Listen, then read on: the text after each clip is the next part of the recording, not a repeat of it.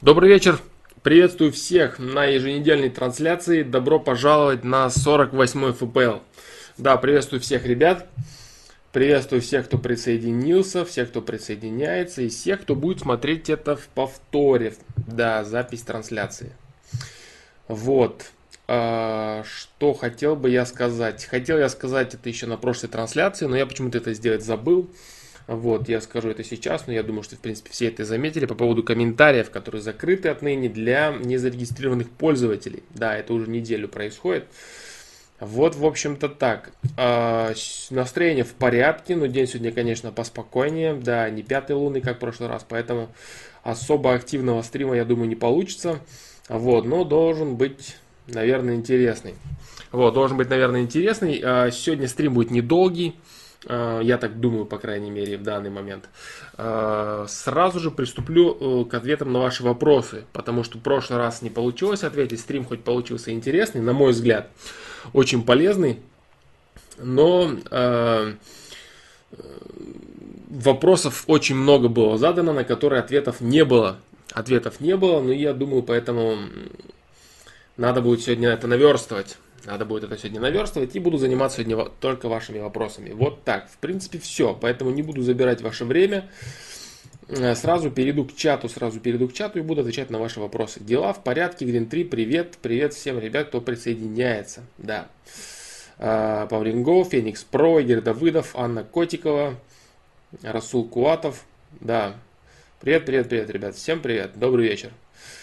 Так, так, так, так. А, извини, что сразу вопрос. Игорь Давыдов. Плохое настроение без причины. В чем суть? А, очень много симптомов, очень много причин, точнее, может быть у плохого настроения, может быть плохой лунный день, в зависимости от того, как ты улавливаешь все эти дела, как твоя голова работает.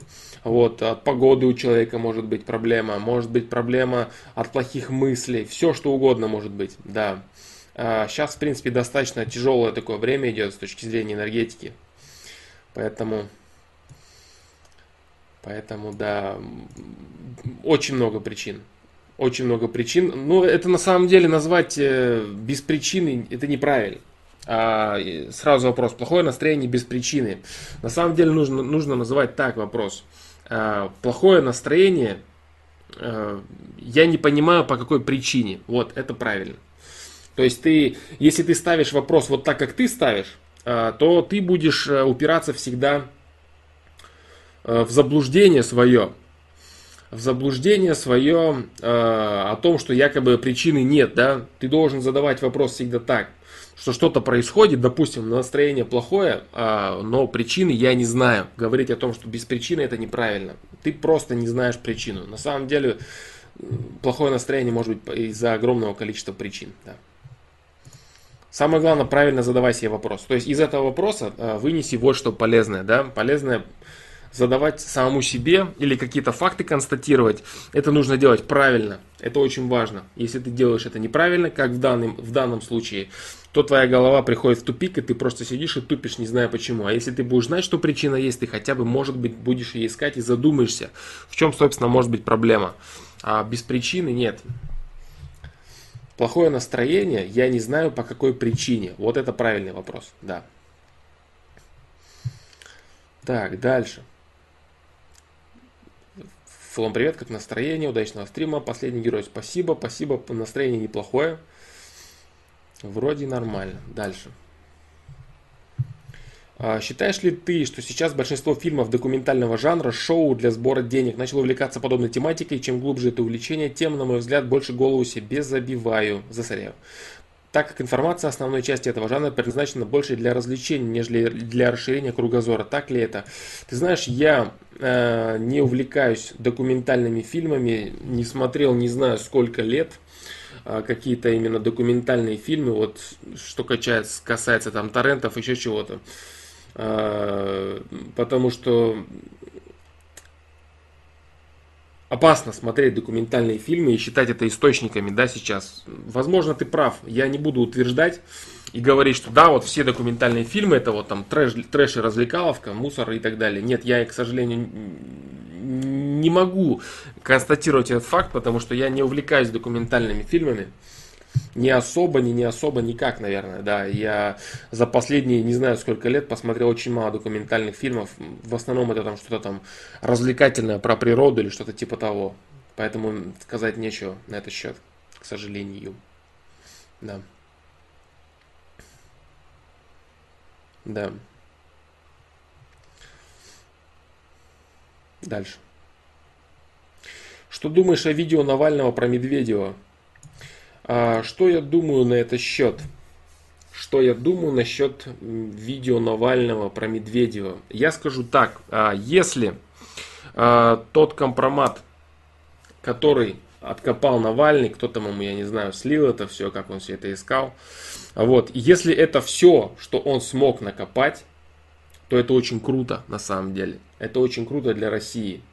Что элита России покупает себе здесь, строит, не, не покупает, а строит себе здесь э, особняки, поместья родовые и прочее, прочее.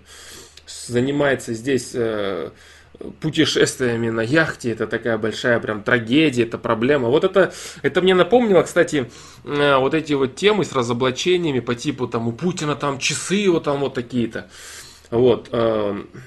Это рассчитано на прям, ну, совсем, наверное, умственно отсталых людей, которые должны считать, что руководители такого ранга, они должны одеваться и жить там, как простые люди там и так далее. Естественно, во все времена, всегда а руководители такого уровня, такого масштаба, они имели привилегированные условия и Самое важное, они должны иметь такие условия. Если они такие условия не будут иметь, то они, как Миша Горбачев, будут продавать Советский Союз за копеечку. А если к такому человеку, у которого здесь все есть в России, он живет здесь как король, ему придут и скажут, ты знаешь, вот на тебе грант, мы тебе орден дадим за то, что ты Россиюшку развалишь. Развали ее, бро. Или переезжай к нам туда-то жить. Он скажет, да не, братва, вы знаете, что-то мне неинтересно это. вот. Если это все, что они смогли сделать, если это все, что они смогли откопать, то это очень круто. Я, честно говоря, очень рад. Даже какое-то, не знаю, уважение появляется. Поэтому, да, посмотрел я, конечно, посмотрел я. Громкое название, там везде там разрекламировано, все там, все и все, и кроссовки, и, и яхта, и то, и пятое, и схема коррупционная, прям вот, ну куда бы деться. Вот. Ну, забавно, на самом деле забавно, очень хорошая работа проведена. Если говорить э, объективно, скажем так, работа действительно довольно качественная. Вот, поэтому надо отдать должное, старается, пыхтит там со своими какими-то разоблачениями модными, да, хотя, я не знаю, нормальным людям давно все прекрасно это понятно, имеется в виду э, по поводу того, что обеспечивают себе жизнь эти люди, которые работают, они бывают там в этих, я не знаю, там в этих поместьях, бывают там если бывает раз в месяц, то это хорошо, что вряд ли. Вот, это как вот я говорю, там все эти разоблачения предыдущие, там типа там посмотрите, там у того там часы там за 100 тысяч долларов. А как должно быть? Как должно быть? Встречаются, допустим, вот Медведев там или Путин, встречаются они с руководителями зарубежных стран, да, и выглядят как оборванцы, что ли? Или те их приглашают в Россию, и, и что, они приглашают их в трехкомнатную квартиру? Как, как все это должно выглядеть? Вот с точки зрения вот этих людей, которые рассказывают подобную чушь, они должны понимать, что должна существовать в России нормальная аристократия. Нормальная, я не знаю, там, не дворянство, конечно, но суть, суть в этом должна заключаться. То есть должна существовать русская элита. Не вот эти олигархи, которые так называемые э, всякие э, выкачивающие деньги бесконечно из России, да, а потом при случае убегающие. А именно люди, которые здесь что-то сделают, здесь что-то делают, здесь живут, планируют жить. И те, те объекты, которые они здесь создают, те объекты, которые они здесь строят, это показывает в том, что они хотят жить здесь. Это уже очень большой плюс. Потому что раньше таких тенденций не намечалось. Там, поворовать там поворовать и убежать. Взятки, коррупция это нормально. Ты знаешь, дружище, дело в том, что это ненормально. Но э, это очень серьезная демагогия, рассказ о том, что это там надо чего-то делать, там это вот плохо, они злодеи там и прочее. Э, дело в том, что коррупция существует во всем мире. Это точно так, и это так было и есть. Вот. То есть э, человек, который имеет определенный уровень власти, он эту власть использует для своих целей. И э, здесь вопрос заключается вот в чем. Вопрос заключается в том, насколько ли он, насколько он, используя власть в своих целях, он обеспечивает э, он эффективно выполняет свои обязанности. Вот в чем идет речь. А говорить о том, что вот нет, вот они должны жить в трехкомнатных или в двухкомнатных квартирах, ездить там на старых Волгах, и тогда они будут патриотами. Да нет, они будут смотреть просто в таком случае на своих американских друзей, которые за миллионы их будут покупать и рассказывать им, как прекрасно жить там в какой-нибудь Швейцарии. Вот и все. Поэтому не надо говорить, что чего-то там они должны жить как обычные как обычные люди там и так далее. А вот э, бомбит вот это, э, вот эта информация, она рассчитана на каких людей. То есть вот здесь можно, в принципе, касаемо этого видео, разобрать очень интересную тему.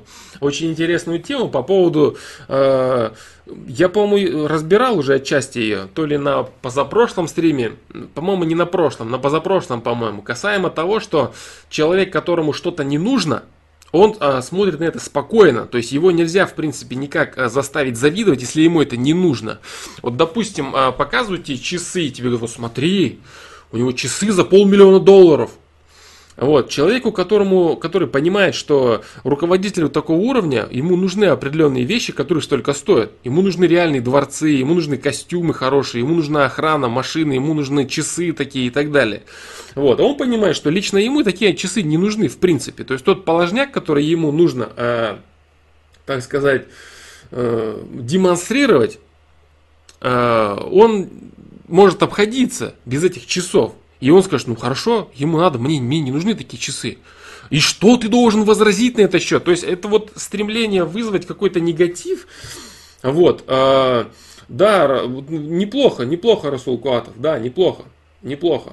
Э, я не хотел приводить пример именно из задачи, но да, это так и есть. На людей второго уровня это действует очень хорошо. Именно второго, даже не третьего, наверное, а второго. То есть люди, которые просто тупо на все кидаются с нереальной завистью, с нереальным осуждением. Ну, в принципе, тот электорат, на который работает Навальный, это и есть такие люди. Потому что более-менее адекватные люди, они, естественно же, понимают, что это за человек, как бы, для чего он там пыхтит, какой он там патриот модный и так далее, да что это вообще из себя человек представляет, в принципе, а Навальный. Вот такие дела. Навальный нет, Навальный не прикрытие. А, разбирать теорию, что там Навальный проект Кремля, трали-вали, я не хочу сейчас, как оно есть, я, скажем, ну, скажу, что не, не знаю там и так далее, да.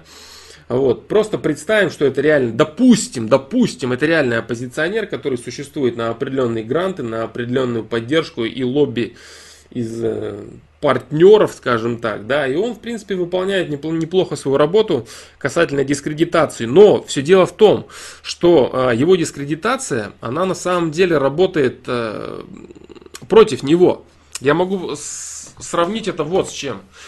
Когда Трамп проводил свою избирательную кампанию в Америке, он рассказывал, что Путин хороший лидер, он молодец и так далее. А штаб Хиллари, они говорили, вот посмотрите, Трамп восхищается Путиным, вот он такой плохой. А люди так слушали и говорили, ну да, в принципе.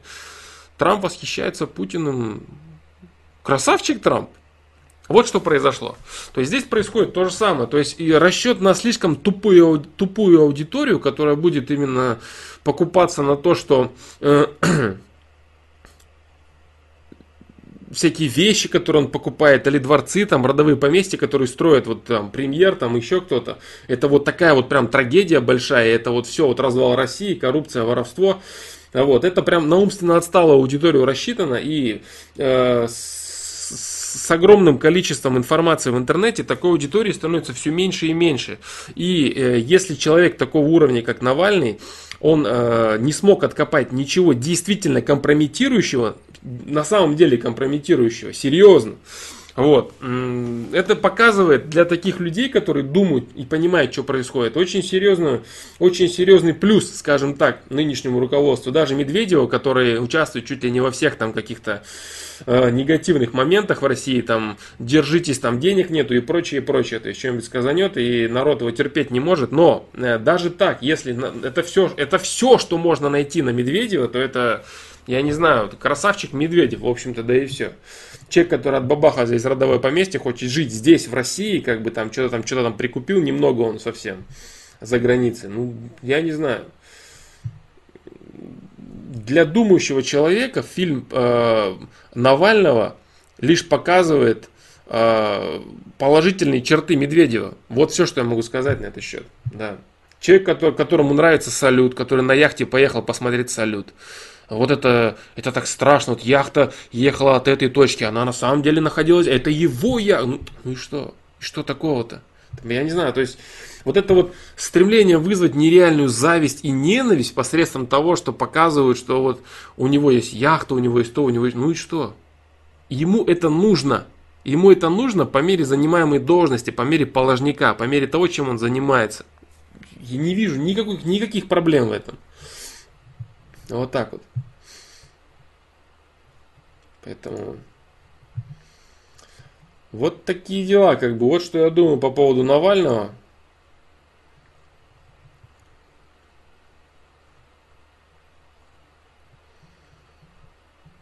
Вот что я думаю, да. Меру надо знать. Мера заключается в выполнении своих обязанностей. Да? Вот в чем заключается мера. Если не знать меру, это значит тупо выкачивать вообще все бабки и выводить их за, за рубеж. Да, вот это называется не знать меру. Или, допустим, полностью обеспечивать свои интересы, не, не каким образом не развивая никакую инфраструктуру, не развивая абсолютно ничего. Вот.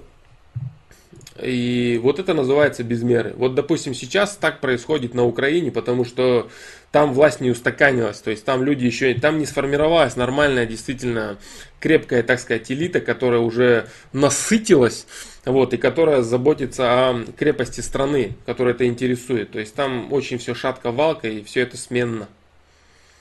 Вот так.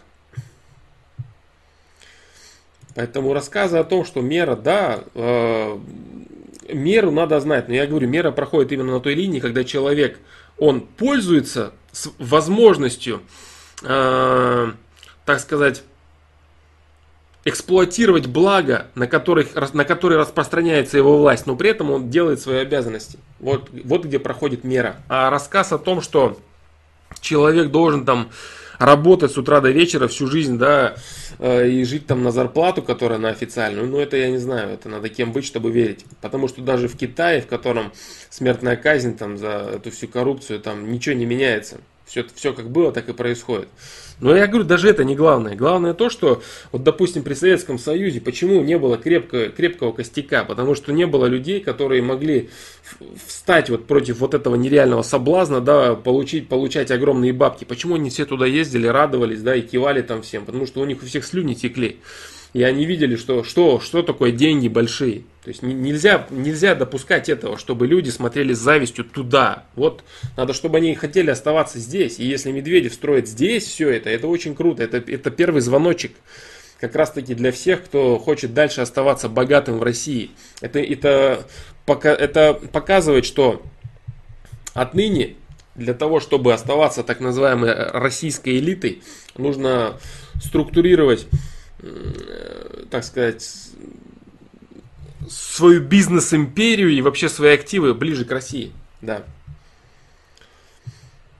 Вот такие дела. Вот что я думаю по поводу фильма. В принципе, я говорю, работа проведена кропотливая. Насколько эти данные правдивы, я не знаю. Но допустим, они правдивые. Я не хочу говорить, что они правдивы. Допустим, все, что сказано в фильме, это правда. Допустим, это так.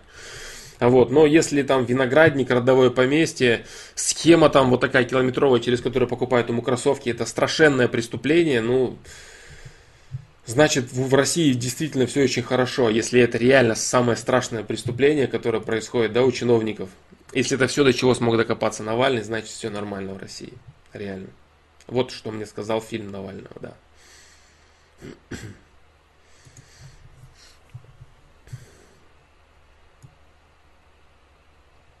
Вот, но, да, то есть людей, которых э, прибивает это видео на зависть, на ненависть, которые недовольны своей жизнью и которым, которых он, естественно же, пытается призвать к тому, что вот смотрите, кто виноват в вашей отвратительной жизни. Это он украл ваши деньги и купил себе яхту. То есть, ну вот, вот такая вот хрень, она, конечно, она, конечно, рассчитана, я говорю, на, на, на какую примерно аудиторию, да? Это, конечно, жесть. Так, дальше. Всем привет. Привет, ребята. Так, так, так. Вопрос покажется бредовый. А может прокрастинация вызывать психологическую и физическую зависимость? Хотя сам по себе человек я не ленивый. Зависимость какую ты имеешь в виду? Так, сама по себе? А может прокрастинация вызвать психологическую и физическую зависимость? Не понял, не понял твой вопрос. Сама по себе прокрастинация это и есть форма лени. Это и есть форма лени, да. Форма лени и страха. Не понял я, о какой именно физической зависимости ты говоришь. Так. А, с хитбокса, да? Александр, спасибо за видео. Как считаете, если, есть ли толк в модных книжках про саморазвитие и бизнес? А, я не знаю на самом деле, о какой именно идет речи, речи книжка. Но я, честно говоря, думаю, что нету. Потому что бизнес, он, а, я уже много раз говорил по поводу бизнеса. Э, всякие всевозможные истории успеха о том, что там кто-то что-то там сделал, это вот э, очень круто, вот повторяйте также. На самом деле э, это абсолютно бесполезные вещи, потому что если 10 человек будут делать абсолютно те же самые усилия при абсолютно тех же самых ресурсах, то у них могут получиться совершенно разные результаты у этих людей. Да. Одно и то же, одно и то же количество усилий не гарантирует такое же, такое же количество результата. Вот в чем дело.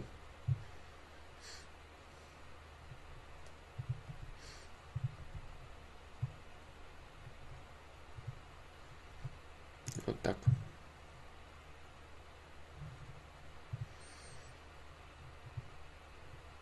Так. И еще ты вопрос сразу прочитаю, Кирилл. Такая проблема, у меня постоянно меняется мнение. Утром хочу одно и уверен, что готов отдаться этому делу, а вечером кардинально противоположное мнение. И так постоянно. Как с этим бороться? Сильно мешает следовать определенным ориентирам. Это, это ты, значит, перекормлен информацией какой-то. Вот, а, ограничено время. ограничено время поступления информации. Да. То есть, видимо, у тебя серьезная проблема с обработкой информации. Постоянно тебе сбивает что-то с панталыку. Ты, видимо, сидишь в каких-то группах постоянно ВКонтакте, излишнего количества там подписан, читаешь какие-то афоризмы, мысли, мудрости, какие-то новости читаешь или книжки какие-то читаешь. То есть, очень много информации, которая не обработана, поэтому ты находишься в постоянном непонимании вообще, что происходит. Просто ограничь поток информации. Варить в том, который есть. Хотя бы месяц, минимум месяц. Да. Да. А, вопрос, так, а, вопрос Твича. Флом, здравствуй. Такой вопрос. 20 лет стесняюсь такое спрашивать. Бросил анонизм осознанием. Уже больше месяца не занимаюсь этим и нет мысли об этом. Благодаря тебе спасибо. Однако возникла новая проблема. У меня пропало сексуальное влечение. То есть не занимаюсь анонизмом, но и не тянет заниматься сексом. Меня это пугает, если честно. Тестостерон, уровень либидо понизился. Перестройка организма. Это нормально? Так, так, так. Меня это начинает пугать. Так. Что так происходит мне-то?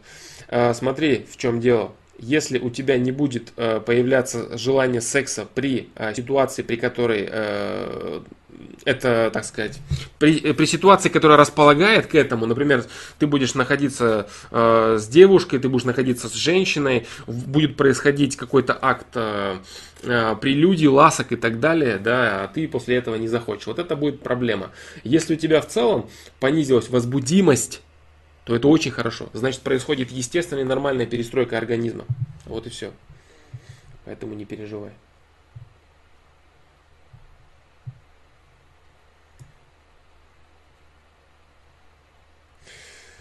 Семь навыков в списке, Кирилл, да, к вопросу о книгах. К черту все, берись и делай, сила. Ну, все вот эти книги, э, вот не, чит, не знаю, я не читал. Сила воли Келли МакГонникол. Нет, не знаю, вот это не знаю. Вообще большинство этих книг, они заряжают псевдомотивацией. Как и большинство спикеров которые выступают перед людьми и рассказывают им, как они все могут, какие они великие, какой у них потенциал, как им все доступно, какой у них безграничный ресурс, как они могут все сделать и как у них все замечательно. И на самом деле это, к сожалению, совсем не так. Э, каждый человек, он э, имеет ресурс а лишь направленный в определенную сторону. У него есть определенная предрасположенность, у него есть определенный лимит ресурса, лимит потенциала. И все вот эти вот книжки, они заряжают буквально на, э, ну, может быть, неделю максимум. Неделя, ну, ну месяц это, это если прям совсем ты зарядился на эту книжку. И, и все, то есть как, как некоторые лекции всяких спикеров которые рассказывают, что ты можешь, ты чемпион, ты лучший, ты обязательно сможешь, ты сделаешь, ты красавчик и прочее. Вот, то есть это, это неправильно. А, должно быть осознание, осознание, осознание смысла своей цели. Вот это очень важно. То есть ты должен понимать, зачем действительно тебе это нужно. То есть ты должен проработать грамотно свои приоритеты. Псевдомотивация о том, какой ты великий, какой вот ты молодец, какие вот тупо пункты надо делать и не делать, это не пойдет. А, на самом деле нету какого-то вот одного шаблона, который мог бы привести к успеху э, абсолютно любого человека. Вот, 7, э, там, 7 пунктов того, нам делать вот это, не делать вот это. Нету никаких пунктов, нет никаких шаблонов, которые бы были стопроцентными, да, и работали на всех. Это проблема, которая очень серьезная. Вот эти все люди, которые штопают эти книжки пачками и выступают с лекциями о том, как прийти к успеху, они давят совсем не на то.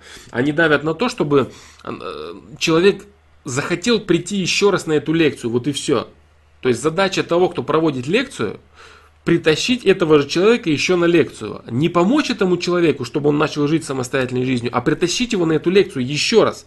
Или человека, который выпускает книжки по саморазвитию, его задача продать следующую книжку, а потом следующую, следующую, следующую. Вот в чем задача. А не чтобы человек научился и опять же забыл все эти курсы и начал заниматься новым чем-то. Вот так. Да, кстати, Эдди Мэн РП по поводу как бросить курить, есть видео, называется «Как бросить курить». Да, ты можешь посмотреть и бросить, если ты поймешь, что там написано, точнее сказано. Да.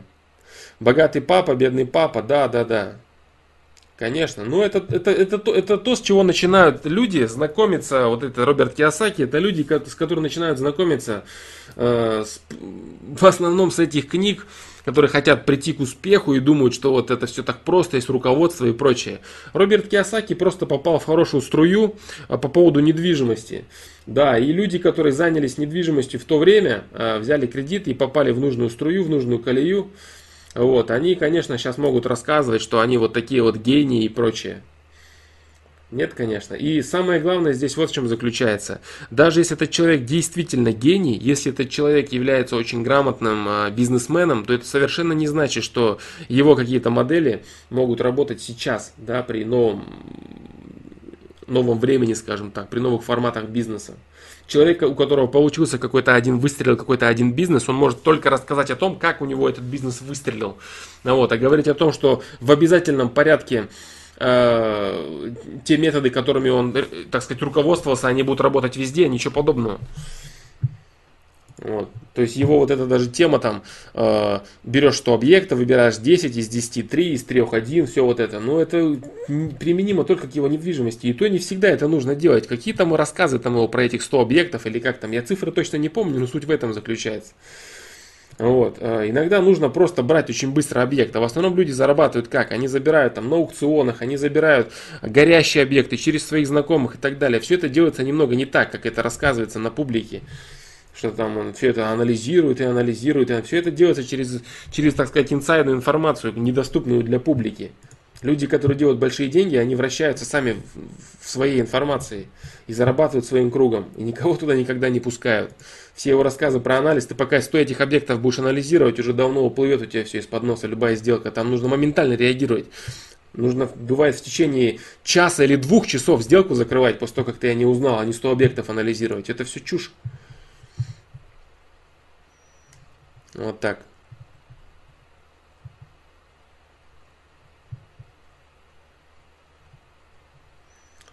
Mobile On. Патриоты в России сидят в тюрьме или их убивают, неудобных людей убирают, как убрали Игоря Талькова, Виктора Цоя, Михаила Евдокимова. Ну, ясно. Ну, ясно. Я комментировать это не буду. А если ты находишься на таком уровне понимания вопроса, то я не смогу тебе ответить так, чтобы ты понял. Должно пройти много лет, наверное, чтобы ты начал понимать, что происходит, дружище. Если, конечно, сильно захочешь.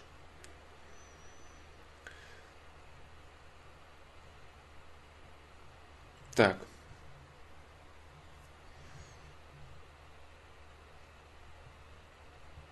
Путин, а вот да, да, я вот видел твой комментарий. Путин распродает Россию, создал Торы, где не действует Конституция РФ, где транснациональные корпорации могут безгранично грабить Россию, сдает стратегические территории, стратегические территории сдает.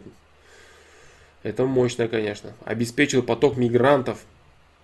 Да, ну я говорю, да, то есть тут, конечно, такой прям, ну совсем низкосортный трэш комментировать не хочется, да. Да, к таким. Ладно, вернемся. Политика, в принципе, сто раз уже обсуждалась, и люди, которые хотят узнать мое мнение на этот счет, они могут посмотреть по тайм-кодам. Вот так вот. Поэтому так. Э, ну, в принципе, все, да, Кирилл, как бы, Кирилл 68, на этот счет, я думаю, добавить нечего. Э, единственное, что я могу сказать, какой навык, я думаю, а вот о нем как раз таки все в большинстве своем и пишут, и он реально нужен, он реально работает. То есть это умение рисковать. Все. Умение рисковать. Умение принимать на себя риск, непросчитываемый риск. Непросчитываемый риск. Ну и понимать, да, уровень э, опасности того или иного предприятия. То есть насколько действительно вероятность того, что это выстрелит, и насколько, если это не выстрелит, для тебя могут наступить какие негативные последствия. Вот и все. Это самый главный навык. Все остальное вторично. Так, дальше. Дальше, дальше, дальше.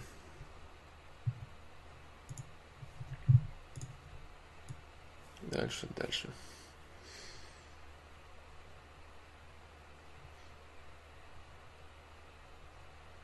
Так.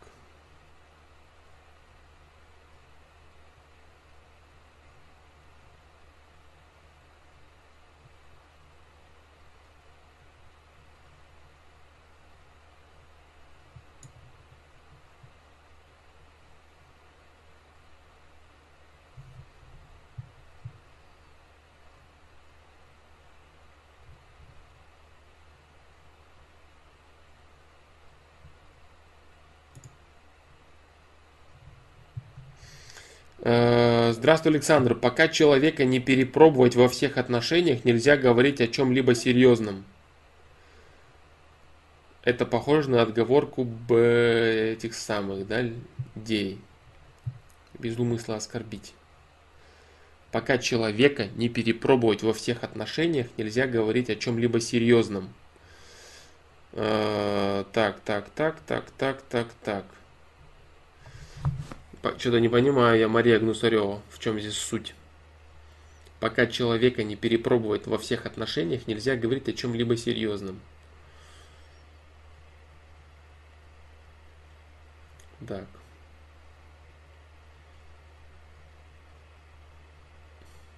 Ну, здесь вот в чем как бы дело, да. Если, чтобы перепробовать человека во всех отношениях, нужно как раз таки для этого выйти с ним на определенный серьезный уровень взаимоотношений, если речь идет об этом. А без каких-то, без серьезного погружения в какую-то личность, без взаимного погружения а, в личности людей, говорить опять же о чем-то серьезном как можно? Это поверхностные, поверхностные отношения.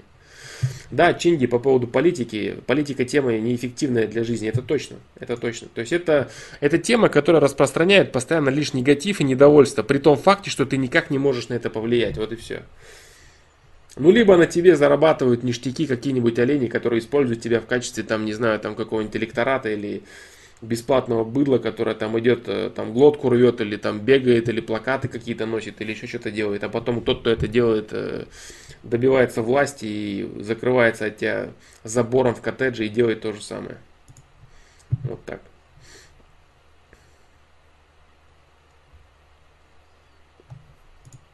Спасибо за ответ. Как вы думаете, можно ли войти в окружение Димона и занять серьезный уровень в политике без родственных связей?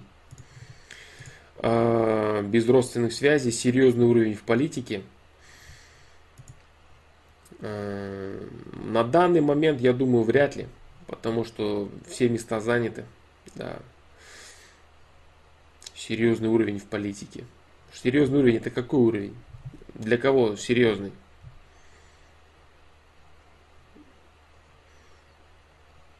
Можно ли войти в окружение? Окружение. Окружение у, у Медведева очень большое. В окружение войти можно, занять серьезный уровень. Не знаю, от способностей, конечно, зависит человека все.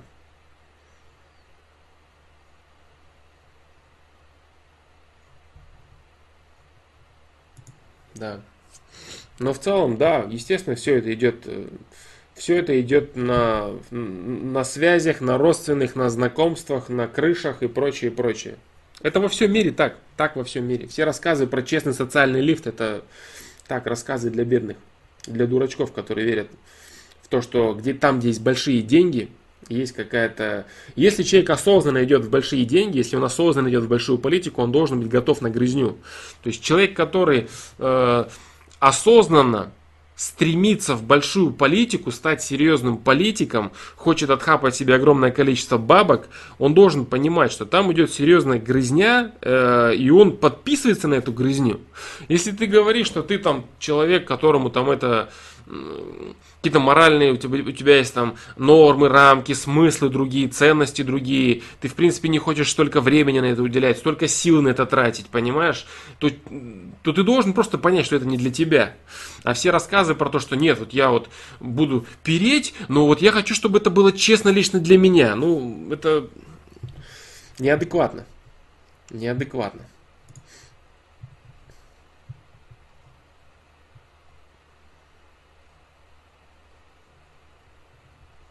Подобная фраза звучала на прошлом, предпрошлом стриме.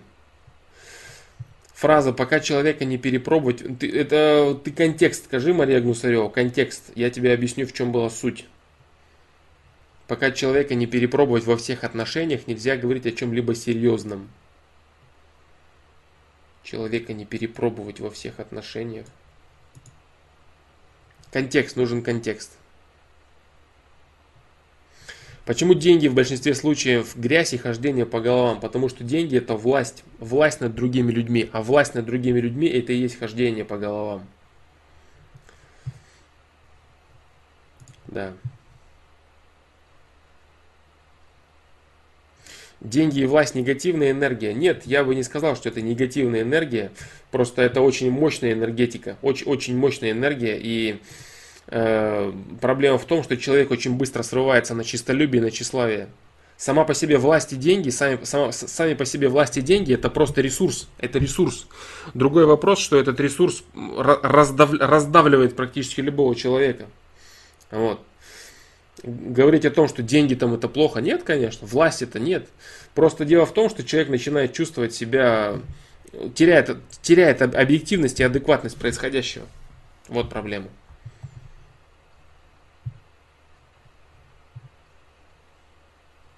А, вот в этом плане. А, Мария Гнусарева, пока в постели не побывали, не настоящая любовь. А, дело в том, что а, до тех пор, пока люди не насладились друг другом сексуально, они испытывают откровенную страсть и вожделение к другому человеку. Они могут э, выдумать себе все, что угодно, а все это будет обусловлено лишь половым инстинктом. Вот в чем речь. Если человек э, думает, что он там влюбился, там любовь навсегда, на всю жизнь, все эти подростковые, подростковые бредни, вот, обычно это почему-то очень быстро кончается после пол, полугода или года секса. Э, человек начинает рассказывать, ну это, наверное, не мое, там и так далее. То есть именно речь идет о том, что э, до тех пор, пока ты человек, и действительно в этом плане абсолютно верно, да, в этом плане абсолютно верно. В этом плане абсолютно верно. Каким образом это похоже на отговорку тех самых э, людей, я не совсем понял, да. Каким образом это похоже? Каким образом это, да.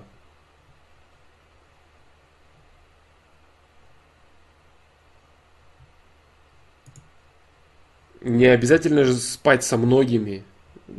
Как это может быть похоже? Ты можешь этим, этим заниматься, ты можешь пробовать одного человека на протяжении целой жизни. Вот и все. Ты можешь пробовать одного человека на протяжении многих лет. Поэтому здесь я не вижу никакого, никакой корреляции между этими вещами. Да. А, да, то есть люди очень часто путают э, действительно какие-то крепкие чувства, стремление любить человека. Я не говорю, что они это путают со стремлением обладать. Здесь как бы тоже бывает это однозначно. Но это немного другой, другие рамки, это немного другой вопрос. Да. А, так, сейчас, сейчас, сейчас, сейчас, сейчас, сейчас. А то, что ты говоришь, да, а то, что ты говоришь, это именно вот без того, чтобы насладиться человеком, а, ты никогда не поймешь, действительно ли ты любишь, либо ты хочешь, очень сильно хочешь его просто попользовать. И у тебя аж чика едет от этого. Это точно.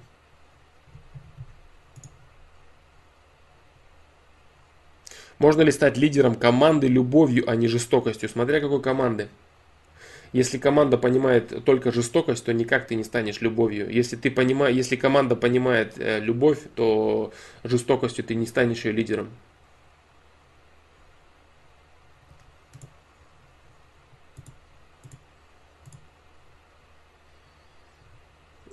Хорошо я вникла, осознаю, когда подрасту. Понимаешь, что здесь речь идет о том, что человека можно с человеком э, говорить о, серьез, о серьезности намерения, о серьезности чувств можно только лишь когда ты с человеком вместе, допустим, уже на протяжении двух или трех лет.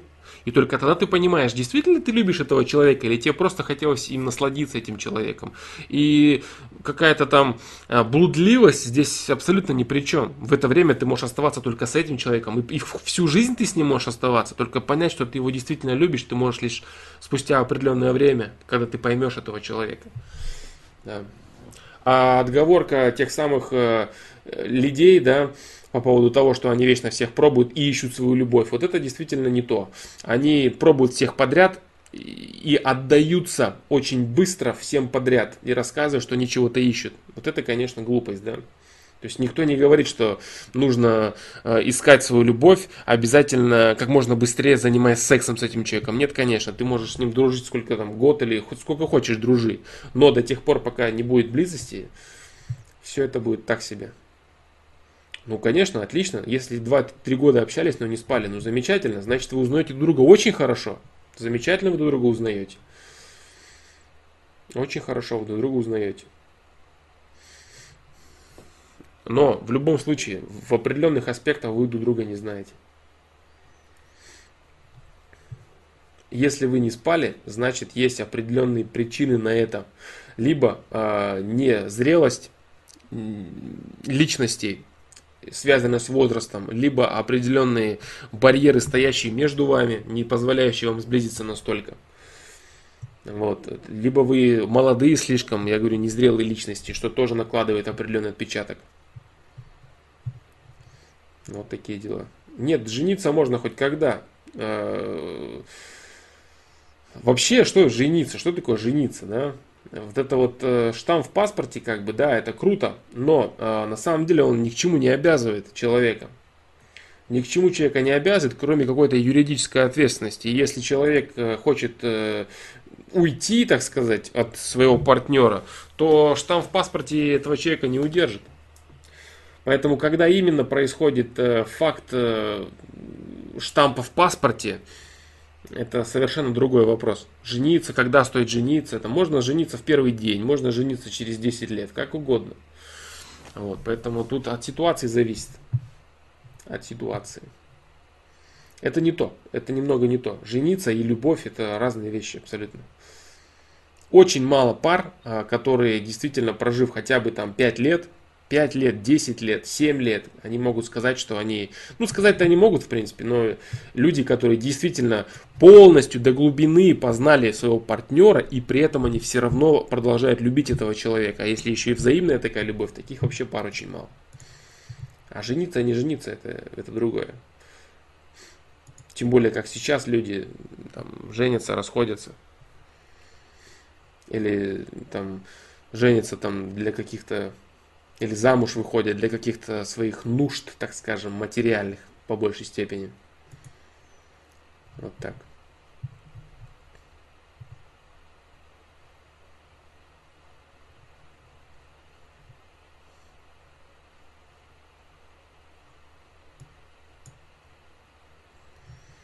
Вот такие дела. Он такой к тебе вопрос. Стоит ли здоровому человеку без особой надобности начинать пить кофе? В интернете просто куча всякой информации. Невозможно понять, больше пользы от него или вреда. Как думаешь? Я думаю, что в меру, допустим, э, один э, в день одну чашечку с утра для тех, у кого есть потребность в этом, это можно сделать, оно полезно, да. Но э, это должно быть хороший, хороший, это должен быть хороший качественный кофе, да, хороший качественный кофе, хорошие зерна, и чашечка не повредит. Ну, опять же, от организма зависит. Если ты хочешь, если твой организм требует, значит тебе это нужно. Вот, речь о том, что это прям нереально вредно. Но это для тех, кто пьет, во-первых, бутер всякий, нереальный бутер, там э, растворимый, растворимый кофе какой-нибудь. А если он в турке варит зерна перемолотые, хорошие. Маргаджип, например, да?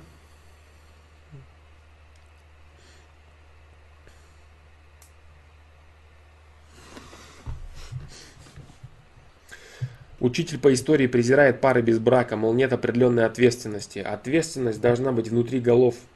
Ответственность, которая написана на бумажке, она никогда не является ответственностью. Любую бумажку всегда можно обойти. Брак любой можно расторгнуть, любой договор можно оспорить или высудить в суде.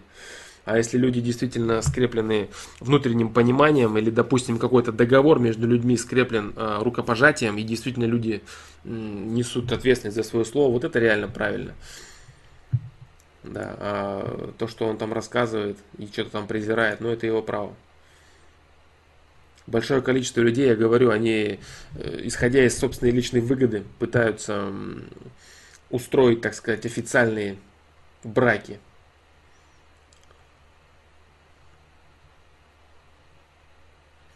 Кофе как наркотик подсаживаешься, да, есть такое, кофе как наркотик, да, но э, из двух зол нужно выбирать меньше, поэтому если человек, допустим, человеку требуется кофе, вот, или он с утра не может проснуться, или в целом у него не хватает энергии, да, тут, конечно, можно речь вести о здоровом питании, о спорте и так далее, но не надо доходить до крайностей. Кофе может быть полезным при хорошем его использовании, при хорошем приготовлении хороший кофе может быть полезным. Одна чашка с утра может быть полезна, да. Когда кончится кризис, когда заживем хорошо. А, когда, смотря кто, да, смотря кто. Кто-то и сейчас живет хорошо, а кто-то никогда хорошо не заживет. Рассказ про то, что все когда-нибудь придут к, высокому благу, это неправда. Прекрасное далеко, там, тот самый коммунизм, это все чушь. Ну, в ближайшей, в ожидаемой перспективе, в обозримой, да, скажем так. Пока люди находятся на втором уровне, на третьем максимум. Коммунизм и всеобщее благо недоступны. При таком нравственном уровне все бесполезно. Каждый будет под себя грести пока еще долгое время. Серьезный, серьезный удар, наверное, нужен по человечеству. Какие-то должны быть катастрофы или еще что-то. Чтобы очухались, сколыхнулись. А сейчас уклад такой. Гребут и, гребут и радуются. И пока это работает. Да. Э, Петр Норин. Это ответы на задачу из предыдущего стрима. 47 47 FPL. Посмотри, интересно там. Ну, вроде как было интересно, да? Я не помню ответ на какую задачу это. То ли на первую, то ли на вторую. Посмотри. Не пожалеешь, я так думаю. Да.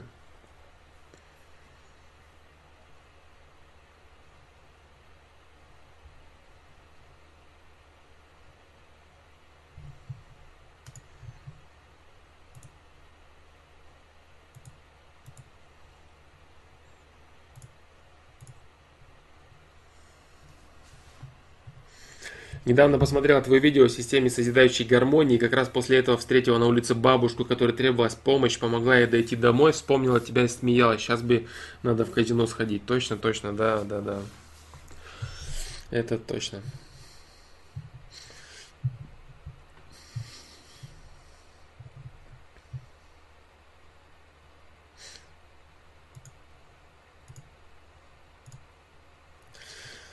Андрей Путин. Почему люди жалуются на жизнь и не решают свои проблемы? Потому что их убедили, убедили старательно и очень внимательно и очень качественно в том, что э, в их проблемах виноваты другие люди. Да, и все, что нужно делать, это жаловаться на этих людей и обвинять их в чем-нибудь, злиться на них и еще что-нибудь такое делать, вместо того, чтобы реально решать свои проблемы, начиная с того, что ты реально можешь сделать. Да.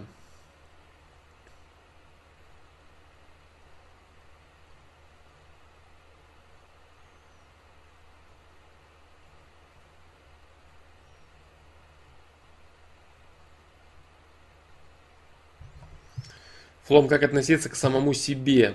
Ты говорил, что как к источнику реализации ресурсов. Но я не понимаю, а, как нужно к себе относиться. Э, источник реализации ресурсов. Все правильно. Что это значит? Это значит, ты а, несешь определенный актив. За этот актив ты должен себя как минимум уважать.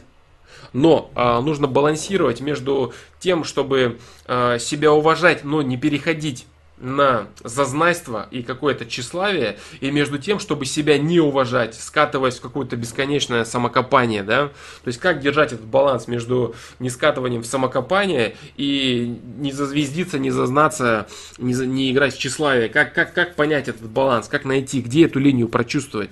Так вот, ее надо прочувствовать. Для того, чтобы не скатиться вниз, для того, чтобы не рассказывать себе о том, что ты там какой-то неполноценный, ты э, непонятно для чего что-то делаешь там и так далее, и так далее. А, ты должен понимать, что ты источник ресурсов, у тебя есть определенное количество э, актива, который ты можешь реализовать, и ты здесь находишься именно для этого. То есть ты должен уважать себя за это как минимум. А если ты начнешь себе рассказывать, что ты такой великий источник ресурса, и ты хозяин всего, и, и бла-бла-бла, и ты начнешь скатываться помаленечку в ту сторону, ты должен понять, что ты пока не знаешь, как ты реализуешь этот ресурс. Вот, и поэтому ты должен понимать, что особо радоваться пока, пока нечему, да, и зазнаваться, зазнаваться это очень глупо, это очень неправильно.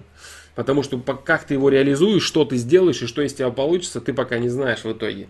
Даже если сегодня ты реализовал все качественно, это не значит, что завтра у тебя все будет точно на, точно на таком же уровне. Поэтому для того, чтобы не скатываться вниз, ты должен уважать себя за то, что ты источник ресурса, который имеет возможность реализоваться. А для того, чтобы не зазнаваться, ты должен понять, что ты не знаешь, как ты реализуешься, и, и тебе нужно просто стараться реализоваться качественно. И таким образом ты сможешь находиться на нормальной середине, не скатываться ни в самокопание, уважая себя, и не зазнаваться, понимая, что тебе есть куда стремиться, и тебе есть э, как себя развивать дальше. Это очень, это очень хорошее понимание позволяющее удерживать тебя на середине. Кстати, к, к вопросу о высокомерии, который был то ли на прошлом, то ли опять на позапрошлом стриме, я не помню. Вот так. Э, по поводу высокомерия как раз таки, да. То есть как не скатываться в высокомерие, там вот некоторые меня спрашивали там по поводу высокомерия. Я, слишком, я понимаю ответственность того, сколько я должен сделать, учитывая то, что я знаю, то, что, то, что я могу сделать, скажем так. Я все время считаю, что я не дорабатываю, поэтому до зазнайства. Как бы не скатиться в самокопание, да?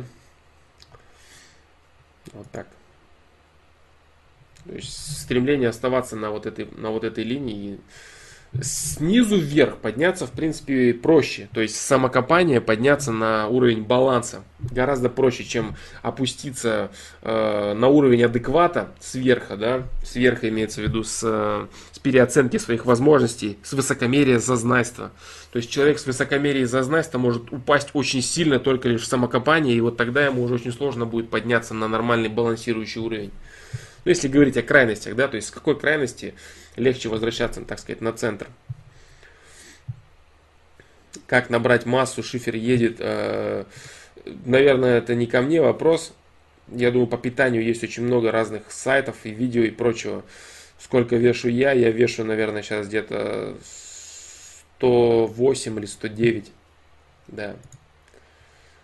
При росте 198, я думаю, это нормально.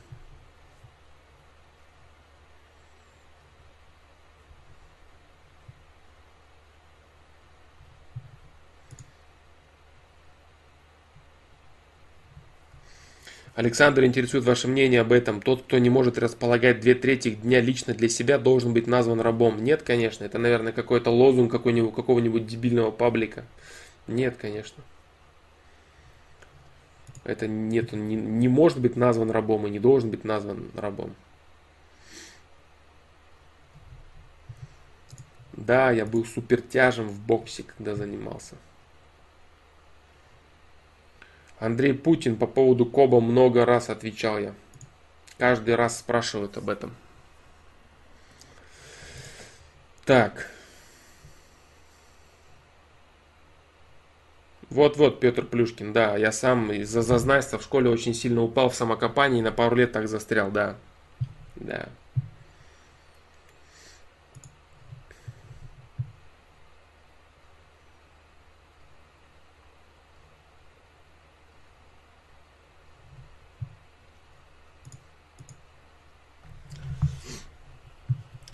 Вот как-то так, Расул Куатов, да? А, хороший вопрос, кстати. Правильный вопрос, как относиться к самому себе. То есть, чтобы себя и не жалеть, понимая, что ты источник ресурсов и отвечаешь сам за, за, за себя, и не заниматься самокопанием, понимать, что каждый человек равен другому человеку в возможности реализовать свой ресурс. Ресурс у всех разный, у кого-то больше, у кого-то меньше, кому-то нужно столько, кому-то столько. У тебя оптимальный ресурс для тебя, у тебя равная возможность со всеми реализовать твой ресурс, свой собственный. Вот. И таким образом у тебя есть все ресурсы для того, чтобы делать и жить. Вот. И по поводу зазнайства ты должен понимать, что нет, зазнаваться не стоит. Пока ты жив, тебе нужно просто расти дальше, что-то развиваться, понимать, увеличивать свое понимание и все. Вот такие дела. По поводу э, науки тоже был такой вопрос на позапрошлом стриме Андрей Путин. Делает, да, делает э, наука лучше, техногенный прогресс, что-то такое, был, был такой вопрос. Да. Так, ладно, перейду на, верх, на верхнюю часть чата. А, Кирилл спрашивает э, с хитбокса, как вы относитесь к астрологии и подобным наукам?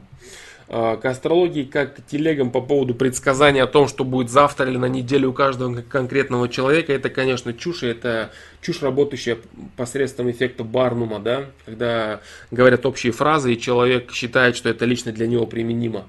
А астрология по поводу именно с, с свойств и черт человека, зависящих от, допустим, э, знака зодиака, который он родился, или, допустим, от китайского гороскопа, в котором он родился, это, конечно, да, это, это просто энергетика, которая работает, и все. То есть человек, э, люди одного знака зодиака, у них есть определенные, определенные черты характера, которые являются схожими, да.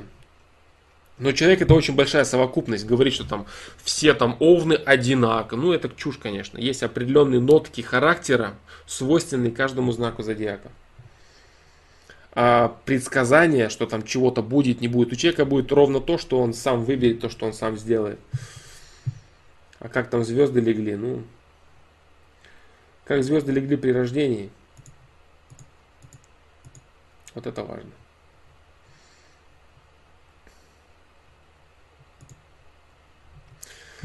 Так, дальше, дальше, дальше. Дальше, дальше. Так. А как ты относишься к этикету? Почему он возник? Действительно ли стоит держать нож правой рукой, а вилку левой рукой? Есть ли в этом какой-то сакральный смысл или же просто понтовство аристократов?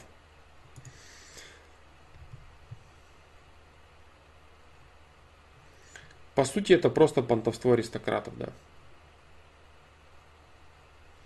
То есть, если говорить об удобстве, каждый человек должен э, делать все, как ему удобно. Вот. Но есть определенная обрядность. Обрядность, существующая для того, чтобы э, держать людей в порядке, в рамках и так далее. Это и есть некая обрядность. Что касается вилку левой, а нож правой, допустим, это кому как удобно, если говорить только об этой части этикета. Мне, допустим, очень удобно так кушать мясо там или еще что-то.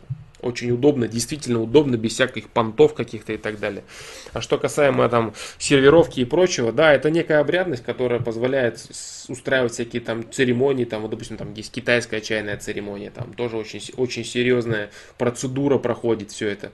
Это некие обряды, которые позволяют людям получать удовольствие Вот. Ну, можно ли это назвать понтами аристократов? Можно назвать. А можно назвать как элементом э, творчества. Вот. Э, картина, допустим, красиво нарисованная, тоже вроде как понты аристократов. Но это творчество. Или пойти послушать, допустим, э, мастера, который играет на фортепиано. Понты аристократов. Да, понты аристократов. Может быть. А может быть и творчество. Так и здесь. То есть сервировка стола, все вот это вот. Все это может быть элементом творчества, элементом красоты человека. Э, окружающего мира, точнее не человека, а элементом красоты окружающего мира, который создает человек. Это всевозможная так называемая обрядность, да, если это можно так сказать.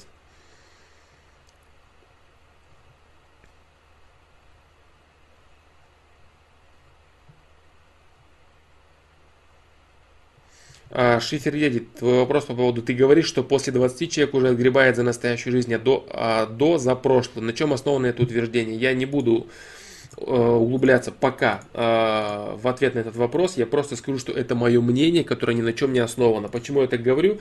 Я так говорю только лишь потому, что я не хочу говорить на эту тему подробно сейчас. Э, и чтобы как-то тупо ответить на этот вопрос, я отвечаю вот таким образом, что это просто мое мнение, скажем так, ни на чем не основано. Основано ли оно на самом деле на чем-то? Да, оно основано, но я не буду пока говорить на этот счет. Да. Посоветую фильм для просмотра. Я не знаю, дружище, что тебе нравится. Я не знаю. Посмотри «Прибытие». Да, ничего такой фильм. Так, дальше.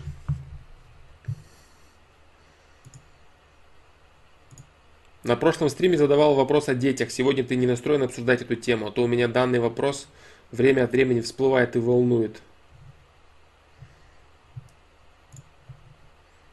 А, что именно? Что именно? Ну, вообще, я думаю, что я не намерен, да.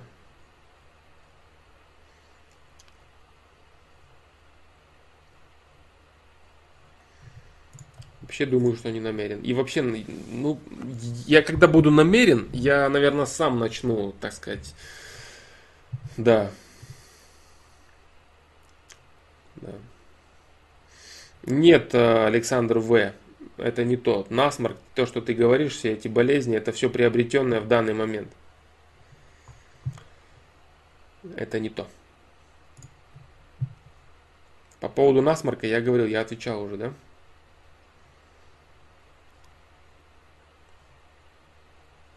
Так. Э, Саша интересует такая вещь. Способны ли люди организовать какие-то масштабные митинги, собрания без спонсоров и всяких проплаченных активистов? А то я знаю одну инициативную группу, которая собирала митинги против повышения тарифов. Тема сейчас крайне актуальна для многих украинцев. И проходила приходило от силы 30 человек, именно идейных. Или вот мы с соседями пытались организовать собрание по поводу серьезной проблемы в нашем микрорайоне. Кучу объявлений клеили, в интернете оповещали, но людей приходило очень мало, всем было в падлу. Так.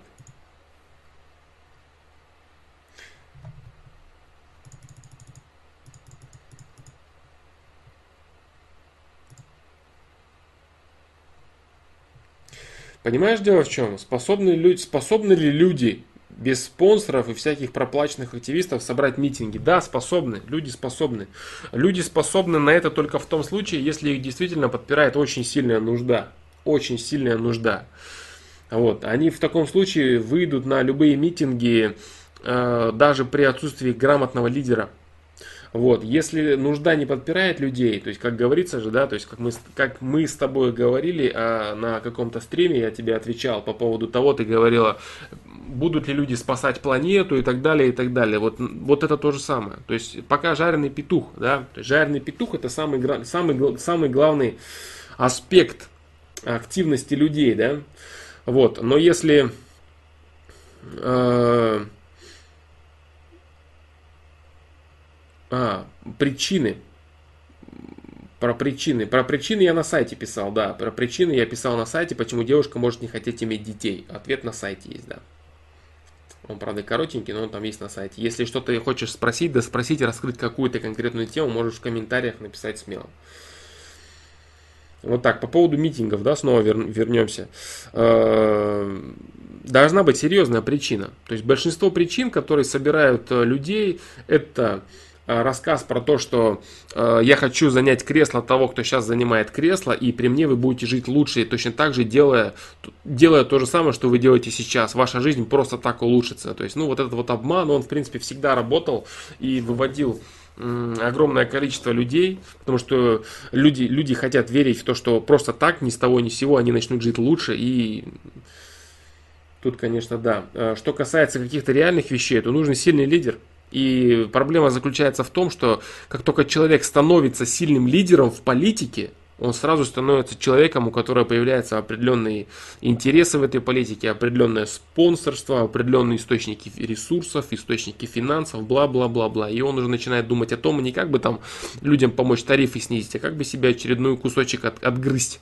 Вот в чем все дело. То есть люди, которые поднимаются до определенного качественного уровня, способного именно взаимодействовать с социумом э, и в политике, вот, они сразу же присоединяются к тем, против кого все выходят, э, так сказать, бунтовать, да.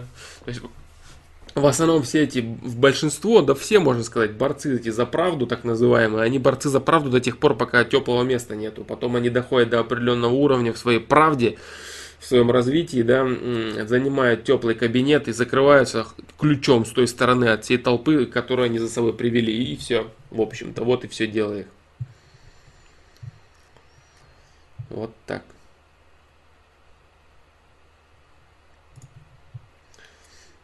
Так, дальше.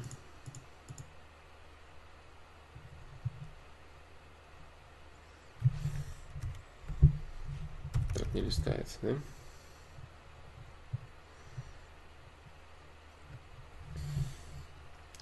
Флом, помоги, пожалуйста, как мыслить позитивно и как относиться к негативным людям с, позитив, с позитивом и с пониманием. Поделись, пожалуйста, ведь у тебя это получается. А, нужно для того, чтобы относиться а, к негативным людям с позитивом и пониманием, нужно понимать причину их негативного поведения. То есть, если ты видишь, что перед тобой очень негативный человек, значит, это человек, у которого очень серьезные проблемы. По-другому просто не может быть. Вот это вот стопроцентный факт, и оно так и только так. Если ты видишь очень злого человека, озлобленного, а, жестокого, ну, так или иначе, человека безнравственного и некачественного, вот, значит, ты видишь человека, у которого огромное количество проблем. Огромное количество проблем, и этот человек страшно несчастлив. Вот, здесь должен, во-первых, у тебя работать анализ, именно анализ личности с точки зрения интеллекта. Также у тебя должен работать именно твои э, как бы это сказать, твои грани любви, скажем так, да, опять это сладкое название, дискредитированное. Твои грани любви должны врубаться по типу сострадания, но сострадание, оно не может включаться, если ты сам находишься на определенном уровне, и ты не можешь понять, вот он злой весь, он дергается, он негативный, он с чем-то борется или сам не знает, с чем борется, у него какая-то проблема, а ты вообще не понимаешь его, он тебя просто раздражает. Ты начинаешь на него злиться в ответ, какое у тебя может быть сострадание. То есть для того, чтобы начать относиться с пониманием к, э, людям, нужно, так сказать, достигнуть определенного уровня понимания людей в целом. Вот, если ты видишь человека, который там пыхтит, весь разрывается, весь на злости, на негативе, ну явно его есть за что пожалеть. Вот и все. То есть это человек, у которого есть серьезные проблемы. Человек, который понимает, что происходит в его собственной жизни. Я же говорил много раз, если человек злится на кого-то или вообще он испытывает какую-то злость, в первую очередь он злится сам на себя. Все. То есть, если человек злится... Вот почему легко очень вывести, опять же, да, вот, вот опять, это мы возвращаемся к тому же самому вопросу.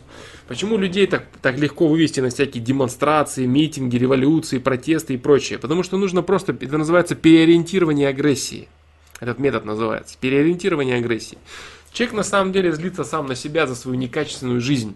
А ему говорят, дружище, вот он, видишь, вот он виноват в твоей жизни. Как говорят, да, украинцам говорят, вот видите, Россия, Путин виноват в вашей жизни. Или там тот-то виноват, а этот виноват. Очень просто. И человек, человек с радостью в это верит. Да-да, точно, тот виноват. То есть ему инстинкт самосохранения пытается человека защитить от мысли, защитить его от мысли того, что он виноват сам. И решать проблему нужно с собой. И искать ее внешне это бесполезно. Это очень некомфортная мысль. Так вот, э, все заключается в том, что человек злится сам на себя. Если человек злится сам на себя, значит он несчастлив. Все, это и самый, самый, самый простой путь. Самый простой путь к пониманию людей.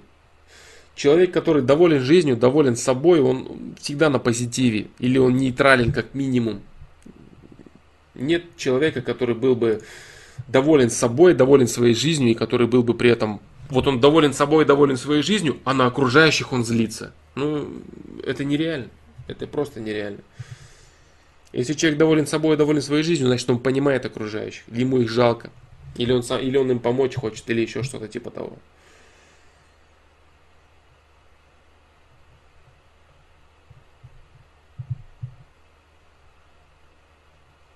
Вот так. Этимен РП, как относишься к бизнес-молодости?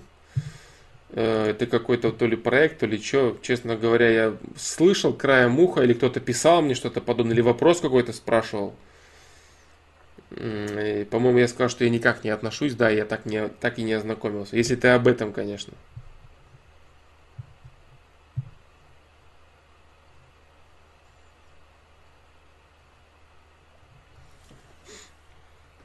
Так, дальше.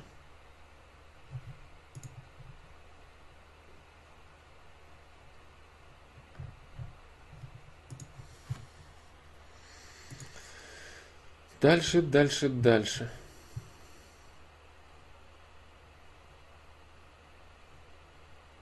А первый твой вопрос, Чинги, да, как мыслить позитивно. А, мыслить позитивно нужно понимать, что если перед тобой стоит какая-то проблема, то, во-первых, а, она стоит из-за тебя самого, б, она тебе нужна для того, чтобы повысить качество своей личности, и с, у тебя есть возможность ее решить, если она перед тобой стоит. Вот эти три, три понимания, э, понимание трех этих вещей поможет тебе поставить голову на место. Но именно понимание этих вещей, да, не знание этих вещей, я тебе сказал, ты такой, да, понятно, вот проблема наступила, вот А, Б, А, Б, А, Б, В, А, Б, С, там как угодно, да. И все, короче, и нормально. Все у тебя получилось. Нет, это нужно понять конкретно и прочувствовать.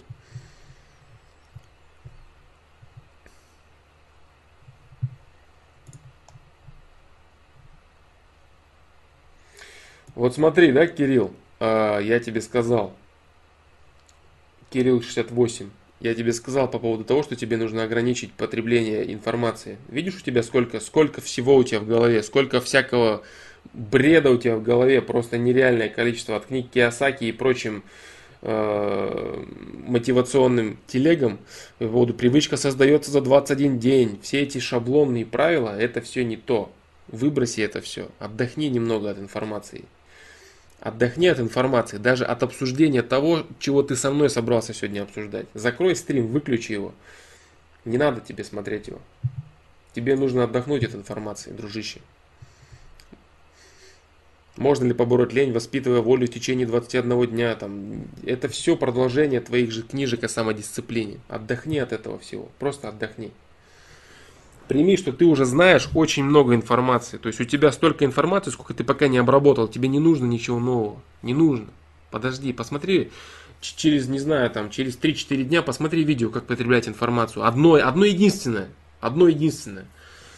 Вот, и какое-то время снова не читай афоризмы, книги, цитаты, топ-10 полезных этих, биография людей, самое-самое-самое. Подожди, пусть твой мозг разберется с тем, с тем мусором, который у тебя в данный момент есть по времени.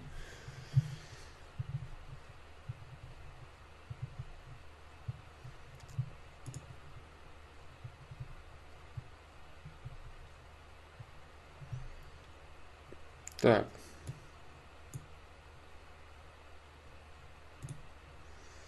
Ну, сейчас. Недолго.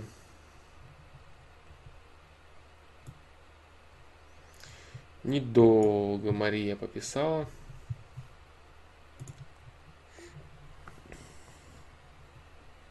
Да, да, за... я говорю, Кирилл, надо тебе отдохнуть. Надо тебе отдохнуть немного. Слишком, слишком много ты перерабатываешь информации. Очень много.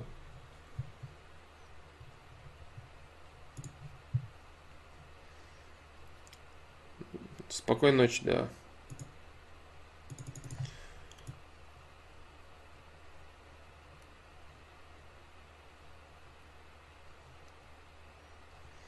Что ты имеешь в виду, когда говоришь отдохнуть от информации? Просто бродить по улице все свободное время и думать недельку? Э, не читать ничего нового в интернете, вообще ничего. Не, читать э, картинки, афоризмы, не читать новости, паблики, вообще ничего. Если ты читаешь новости политики, если что-то серьезно начнется, то тебе по радио сообщат, или сирены загудят, или там бомбы посыпятся с неба. Не переживай, ты узнаешь. А если ты следишь за тем, как какой-то политик на каком-то собрании или выступлении, или что-то вот где-то сказал, кто-то сделал то, пятое, ну, это, это не нужно, это лишнее. Да, вплоть до того, что если у тебя есть учеба, занимайся учебой. Если у тебя есть работа, занимайся работой, оградись. Оградись от бесконечного потока мусора хотя бы на неделю. Оградись, просто оградись. Представь, что сейчас э, 30 лет назад, и у тебя нет интернета, например, понимаешь, именно для этих целей. Вот. Можешь поиграть в игру какую-нибудь даже, там расслабить, э, расслабить свою голову какое-то определенное время. Понимаешь, постоянно держать свой мозг в нереальном обилии информации, который мечется к этим всем источникам, это очень плохо. Подумай над тем, что ты уже знаешь.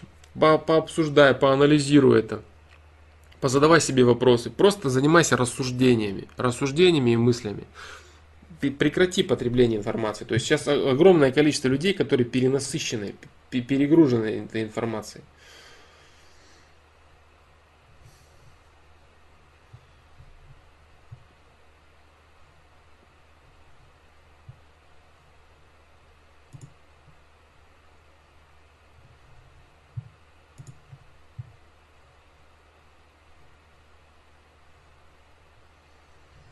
За 21 день выходит алкоголь с крови, значит привычка на физическом уровне формируется. Значит организм обновляется за 21 день.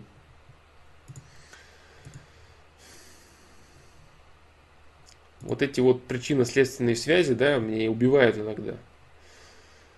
Да. Если снег, если снег белый, а небо синее, значит вы должны мне денег, да?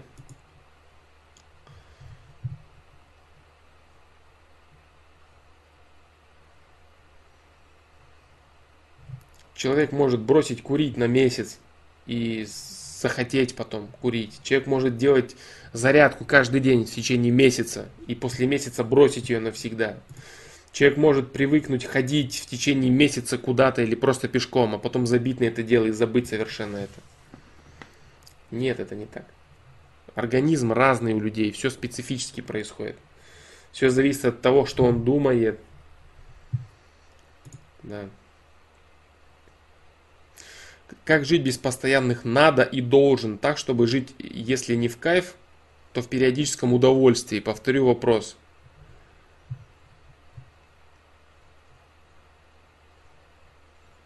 Как жить без постоянных надо и должен? Чтобы жить без постоянных надо и должен, надо понимать, что ты любишь, что ты любишь и что ты умеешь. Да. Э, по поводу видео есть о саморазвитии. Да, видео есть о саморазвитии, там как раз таки сказано, что если ты не доходишь до определенного, до определенного уровня саморазвития, э, то ты как раз таки будешь жить постоянно в этом должно, в этом надо. И это очень печально. То есть для того, чтобы человек в этом не жил, он должен э, найти для себя труд. Для того, чтобы не жить постоянно в работе, а работа это должен и надо и есть. Нужно жить в труде, а труд это э, труд это то, что человеку нравится. Это его творчество, это, это, это любовь к делу. Вот так. То есть э, говорить о том, что всегда можно жить, э, всегда можно жить в творчестве, и, или всегда нужно жить в труде, нет, неправда. Иногда нужна дисциплина на какие-то вещи, допустим, на спорт, и до тех пор, пока он тебе не в кайф вот, э, если ты занимаешься этим. И говорить о том, что всегда, всегда можно жить э, в творчестве, в труде, нет, эти вещи нужно балансировать, нужно балансировать дисциплину и любовь к делу. Для того, чтобы всегда не жить, нужно привносить это в свою жизнь. Но говорить о том, что всегда можно жить в творчестве, да, в свободе, нет. Нужно балансировать эти вещи. Нужно балансировать труд и работу. Заниматься только работой не получится, заниматься только трудом тоже не получится. Вот. Так вот, для того, чтобы э, не терять, так сказать, смысл, не терять смысл жизни и не отставать в социальном плане, нужно совмещать и работу, и любовь, и хобби, и то, что тебе нравится, любимое занятие, и дисциплину труда, так называемую работу. Работу с трудом нужно совмещать, и тогда у тебя будет и смысл жизни, и рост и развитие в социуме и так далее. Вот, то есть это, это так называемый поиск себя. Что я думаю о плане Алина Далласа. Я, можно, не буду сегодня на этот счет. По-моему, я уже отвечал на этот счет. Да, отвечал на этот счет еще в 2010 году, наверное. И на стримах я отвечал на этот счет. Да, сегодня я, можно, не буду на, это, на этот счет отвечать. Так. А, спасибо большое за совет. Правда, уже на протяжении двух лет мой мозг каждый день как в колесе крутится от постоянных метаний. Да, да, Кирилл, отдохни от информации. Отдохни. Видишь, ты не можешь даже приступить ни к чему новому. Ни к чему ты не можешь приступить, что-то конкретно делать, потому что ты бесконечно перевариваешь э, просто новую информацию каждый день в голове. Ты даже не можешь осознать до какой-то информации. Дойти до какой-то информации, углубиться в какую-то информацию э, нормально, да, с пользой для себя.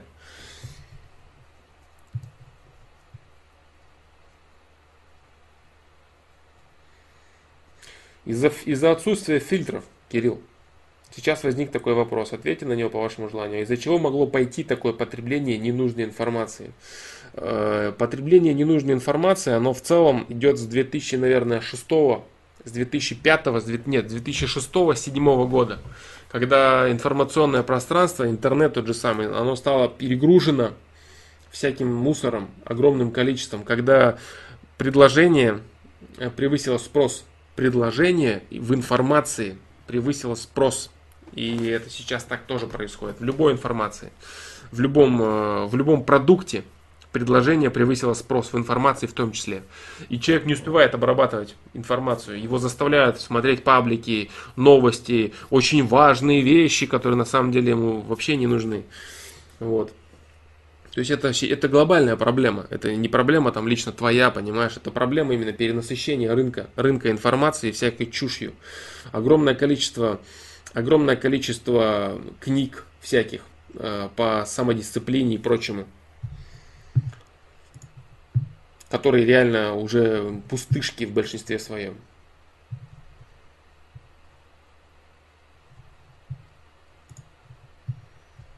Вот такие дела. Алишер Тимиров, Лом, что-то не то, ты какой-то расстроенный кажешься. Нет, я просто уставший достаточно таки, потому что я вернулся на тренировку, да. Я уставший немного. Ну и сегодня день не такой активный. То есть сегодня день не такой активный, лунный день, да, если скажем так. Лунный день и вообще в целом погода тоже. Так, поспокойнее все. Да, сегодня такой стрим легенький. Легенький и недолгий.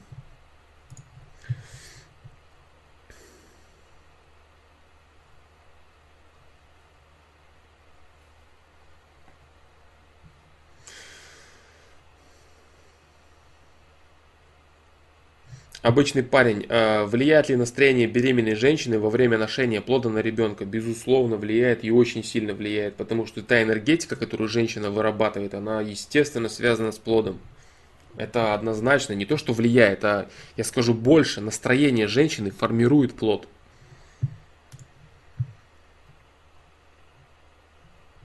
Да. Мистер Стиви Юдин наверное, я правильно прочитал, да, посмотрел твое видео «Любимое дело», но не совсем понял. У меня есть развлечения, но их я не вижу как свое дело в смысле работы, а желание стать мастером в каком-нибудь деле есть.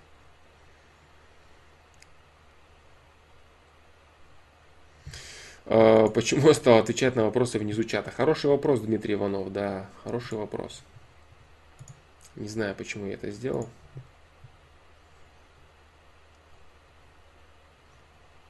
Да, я думаю, это нечестно. Я думаю, это нечестно. Я вернусь к чату на стри... к чату на ютубе сверху, да? Сверху. Поэтому, мистер Стиви Юдин, я, наверное, отвечу на твой вопрос позже. Доброй ночи, Алексей, Алексей Милентьев. Так, дальше. Так, так, так, так, так, так, так. Юджин Саенга. Как найти с девушкой общие интересы? Девушка учится на медицинском, я занимаюсь программированием. Видимся через день. Как только появляется возможность, но бывает общаться не о чем. Как быть?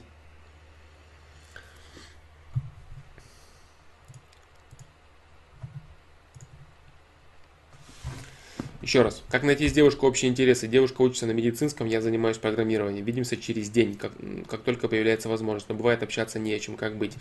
Я на этот счет отвечал.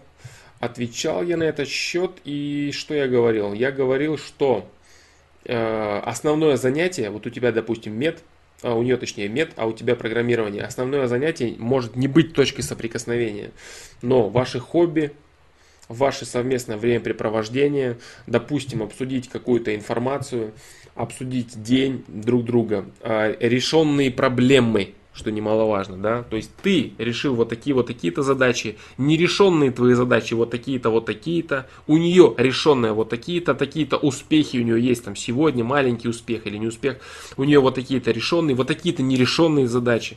То есть вы должны э, говорить о, о своей жизни друг с другом, понимаешь? То есть говорить о событиях, которые происходят в вашей жизни по большей степени. Если вы видите, видеться будете каждый день по несколько часов или жить вместе, тогда вы уже будете обсуждать какие-то сторонние вещи, допустим, там какой-то фильм обсудили, какую-то информацию обсудили, какие-то мысли обсудили, еще что-то обсудили. Вот так вот. Поэтому сейчас вы должны говорить о том, что происходит. Вот ты, допустим, сходил в универ, да, или занимаешься программированием. Сегодня ты вот это там изучил. Не знаешь какие-то вещи, как сделать, как улучшить вот это, вот это, понимаешь? То есть все. Не обязательно, здесь самое, здесь самое главное, не обязательно э, в нюансы вдаваться. То есть ты начнешь ей рассказывать там конкретные какие-то термины про программирование, где у тебя проблема. Нет.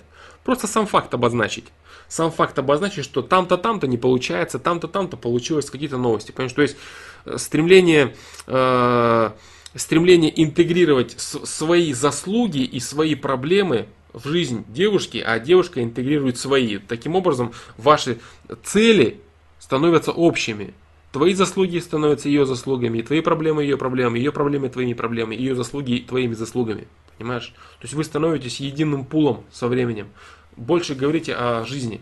Она может говорить там о, о друзьях, о своих, то есть с кем она взаимодействует, ты говоришь, с кем ты взаимодействуешь. То есть просто вы говорите о том, что происходит в вашей жизни. Это очень важно. Потом вы можете обсуждать какие-то сторонние вещи уже. Там клип посмотрели вы или еще что-то. Но все это очень индивидуально. То есть в целом сказать о том, о чем именно говорить, нет, так не получится. Все очень индивидуально. А, и да, кстати, еще этот э, Алишер Тимиров, у меня и режим сейчас совсем другой. Честно говоря, думал, вообще не получится выйти на стрим. Сейчас бывает, я ложусь в 10 часов вечера и просыпаюсь в 5 утра. Да, режим у меня сейчас сменился с ночного на совсем утренний. В 9-10 часов вечера я ложусь и встаю в 5 утра, бывает в 4. Сегодня я встал чуть попозже, поэтому получается провести стрим вот еще причина, да. Поэтому я говорю, так будет все. Шатка-валка.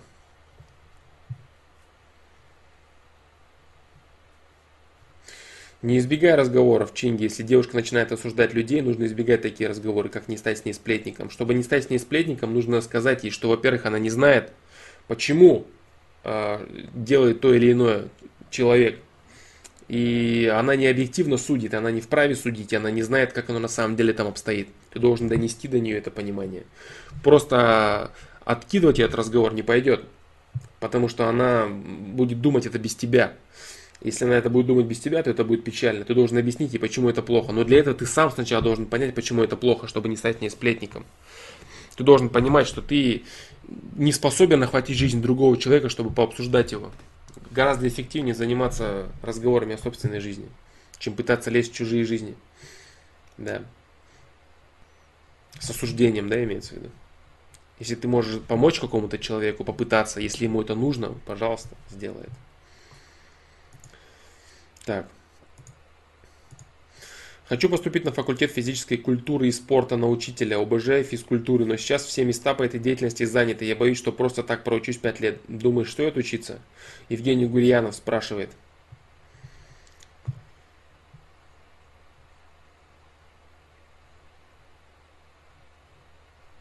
Понимаешь, дело в чем, Евгений? Э, Особо свободных мест, да, мест, которые бы пустовали и ждали каких-то специалистов, их в принципе нету. А, рынок труда, он так достаточно плотненько забит во всех, во всех аспектах. Но говорить о том, что факультет физической культуры и спорта, учитель, учителя, ОБЖ, физкультура, прям вот все места по этой деятельности заняты. Я не знаю, может быть у тебя какая-то проблема именно в твоем э, жилом пункте, вот, но в целом я не, очень согласен с тобой. Пять лет ты просто так проучишься, стоит учиться. Да, я думаю, стоит учиться. Я думаю, стоит учиться. Поэтому... Я не думаю, что это та область, которая прям очень сильно перегружена, и если ты будешь хорошим специалистом, то ты не, найдешь себе работы. Нет. Назови ту область, которая не перегружена и которая ждет с распростертыми объятиями, с нормальными условиями работников. Ее нет такой области.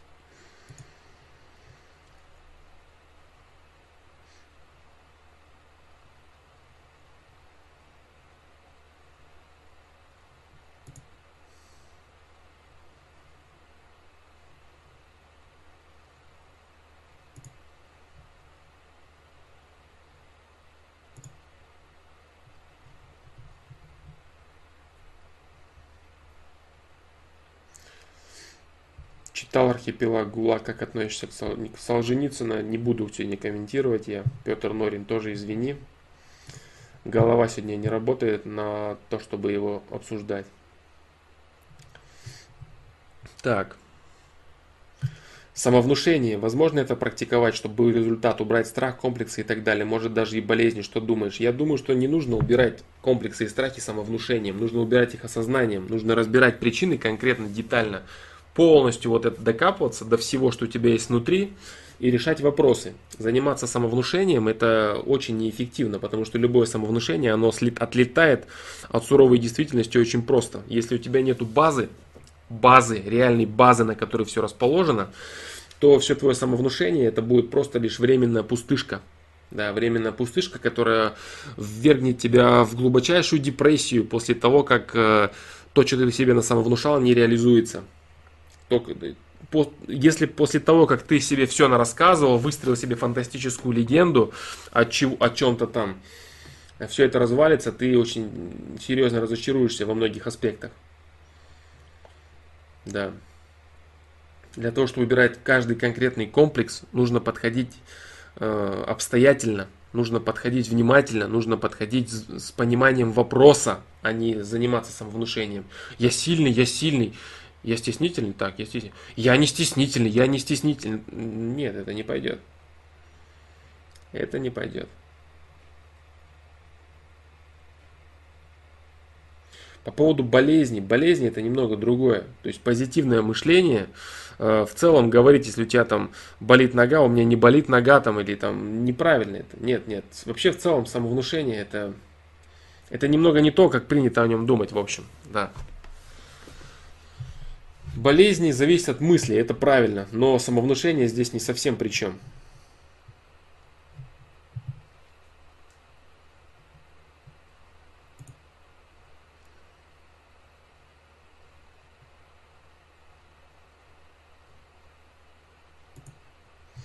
Есть такое мнение, что в мире, независимо от страны, где-то 5% альтруистов, 5% эгоистов и 90% пофигистов. Что думаешь об этом?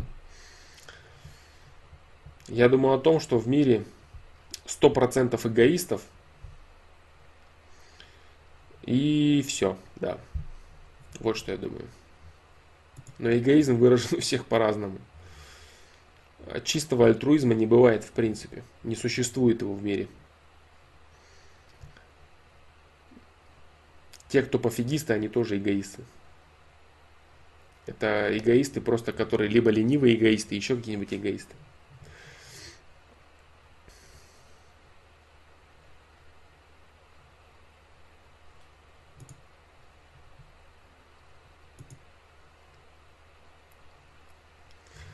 Про коррупционеров. Если это выясняется, то обычно коррупционеров увольняют. Ну да, ты расскажи это Сидипину, да, который является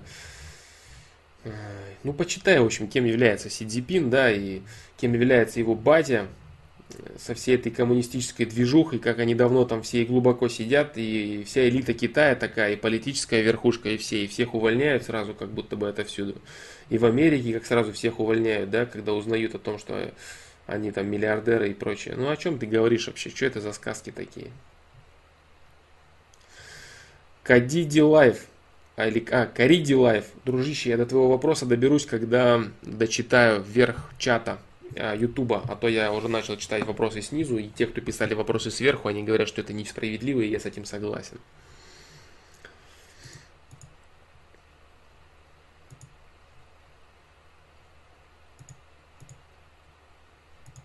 Меня убивала недавно мысль, ты говоришь, что существует свобода воли, но существуют исследования, доказывающие, что осознание выбора возникает после самого выбора. Можешь ли ты доказать логически существование свободы воли? Но нет так, что, мол, если ее нет, то это не соответствует твоей концепции ССГ. Так, все, да, конец?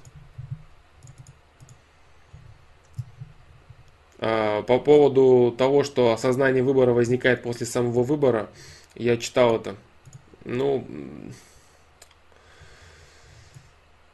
сейчас как бы сделать, как бы...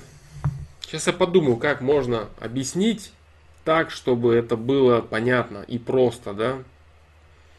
Да. Чтобы это было понятно и просто. Вообще я говорю совершенно не о том, что ты говоришь.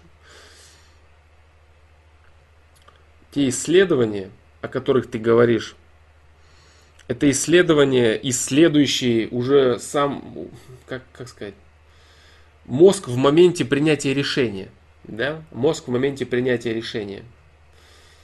Но э, человек подходит к принятию какого-то определенного решения, подходит к принятию решения в определенное время – то есть перед человеком, перед которым стоит выбор, та самая свобода, вы, свобода воли, свобода выбора, это не значит, что вот у него ни с того ни с сего на голову ему сейчас свалился выбор, и он за секунду должен его решить. Ну, конечно, нет. Человек подходит к определенному, так сказать, к ответвлению своих выборов маленькими другими выборами и определенное время формирует, так сказать, э, туннель, по которому он пойдет. Понимаешь, о чем речь идет? А в этом исследовании говорится лишь вот о чем, что при моментальном, сиюмоментном, данном принятии решения, сейчас то, что ты думаешь, моментально делаешь, что выбор принимает твой мозг за, э, до того момента, как ты успел осознать, что ты думаешь об этом. Вот о чем речь идет. То есть это разные немного вещи, понимаешь? Это немного разные вещи ты, э, при, принимая качественный выбор, совершая, точнее, качественный выбор либо в одном направлении, либо в другом направлении, ведешь очень долгую работу над самим собой. И по крупицам выстраиваешь и собираешь конкретный свой выбор, конкретную свою точку зрения, конкретное направление. По крупицам отвечая себе на вопросы. Чего ты хочешь, чего ты не хочешь. А тут говорится лишь об, о том, что в какой-то конкретный момент, момент мозг соображает быстрее, чем ты успеваешь понять, что ты это уже понял. Вот о чем здесь идет речь. Это вообще разные вещи, эти вещи вообще не, не соотносятся к этому. Совершенно это вообще, вообще в этом, в этом э, опыте говорится совершенно не, не та информация, которая каким-то вообще образом может опровергнуть свободу выбора. Вот так. Я не знаю, Иван Иванов, твой вопрос. Может быть, я ответил на него, может быть и нет.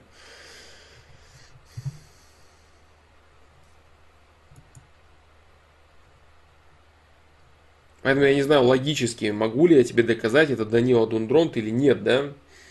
Если ты понял логику, логику вещей, о том, что выбор формируется достаточно долго – и ты думаешь о каких-то вещах своими поступками, своими мыслями, своим позитивом или своим негативом, своей любовью или своей ненавистью, ты создаешь эти проекции не одномоментно, в минуту так, я пойду или не пойду, понимаешь? Ты сформируешь эти проекции. Вот заключается свобода воли. В чем по сути фундаментально заключается свобода воли? Свобода воли заключается в, в свободном, в свободный транс... А, сейчас, Сейчас сегодня, сегодня очень туго идет соображай, поэтому я буду соображать долго, но постараюсь выдавать качественно все равно. Сейчас. Свобода воли выражена в свободной трансформации энергии человека, в свободном его выборе между ненавистью и любовью, между разрушением и созиданием. И уже на основании этого человек получает определенные проекции. Вот о чем речь. Что такое свободный выбор? То есть ты свободный, ты свободен в том, чтобы ненавидеть что-то или любить что-то. Чтобы развивать что-то или разрушать что-то. Вот, чтобы отказаться понимать или понять. Ты в этом свободен, а не в том, что там я там, пойти или не пойти, там, да или нет, понимаешь? То есть нет, не нужно этот опыт вообще воспринимать как хотя бы даже какую-то маломальскую попытку опровергнуть свободу воли. Вот так. То есть ты свободен в том, чтобы выбирать, что ты хочешь, о чем ты хочешь думать. Ты хочешь созидать или разрушать? Ты хочешь любить или ты хочешь ненавидеть? Ты хочешь заниматься тщеславием или ты хочешь заниматься осознанием и принятием, пониманием. Вот что такое свобода воли. А уже потом ты формируешь проекции, в которых ты там принимаешь эти выборы на основании мозга и нейронной сетки, которая как раз таки реагирует быстрее, чем ты успеваешь понять. Вот о чем речь идет. Надеюсь, я смог тебе объяснить. Смотрел ли ты фильм «Человек швейцарский нож»? Э, не помню, что это такой фильм. По-моему, нет. По-моему, нет.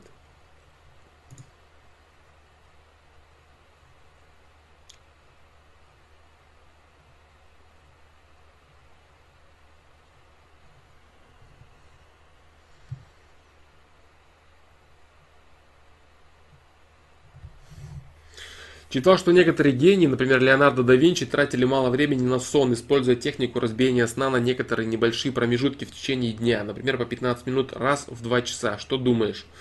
Ну, это можно, да. Я думаю, что это можно. Если приучить свой организм спать много раз в день, это можно сделать, да. Да, я думаю, это возможно. Эффективно ли это? Да, это очень эффективно, а, но это не, не всем доступно. Не всем доступно. А, разные люди для, для своей максимальной эффективности должны спать разное количество времени. Вот в чем здесь речь. Кому-то такой формат сна не подойдет. Возможно ли сохранять максимальную эффективность для некоторых людей, занимаясь сном а, вот такого формата? Да, это возможно.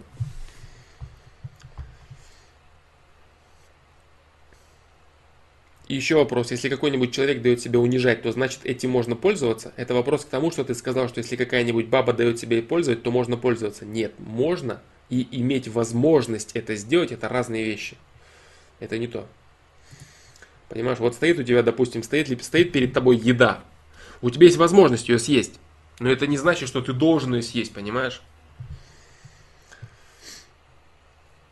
Если какой-нибудь человек дает себя унижать, то значит этим можно пользоваться. Да, этим можно пользоваться. Но правильно ли или неправильно этим пользоваться, этот вопрос остается открытым. Если, допустим, какая-нибудь баба дает себя использовать, то можно ей пользоваться. Ей пользоваться можно. Но правильно это или неправильно, и будет тебе что-то за это или не будет. Качественный это выбор или некачественный это выбор. Понимаешь, в чем здесь речь? Можно использовать ведь бабу, которая и не дает себе использовать, правильно? То есть она не дает себе использовать. Можно ли ее использовать? Можно. Правильно это или неправильно? Неправильно. Вот что, вот в чем здесь речь.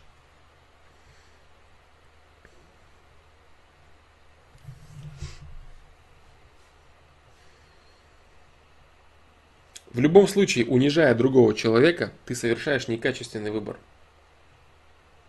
Даже если человек тебя вызывает на этот ринг и говорит тебе, бро, можешь меня унизить, если хочешь.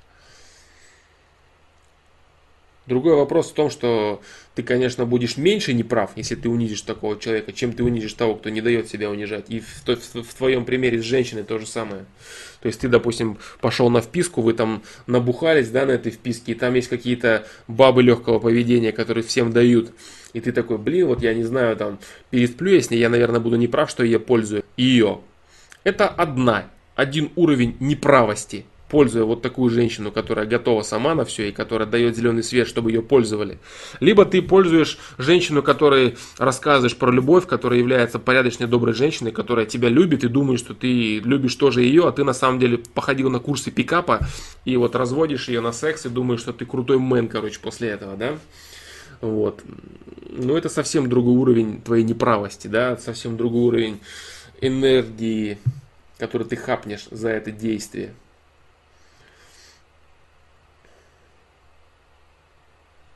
То есть у парня просто есть выбор в такой ситуации. Он на вписке находится, там доступное тело, у него есть выбор. У него есть выбор замораться и поиметь определенное количество опыта, при этом, естественно, совершив некачественный выбор и пользуя это тело.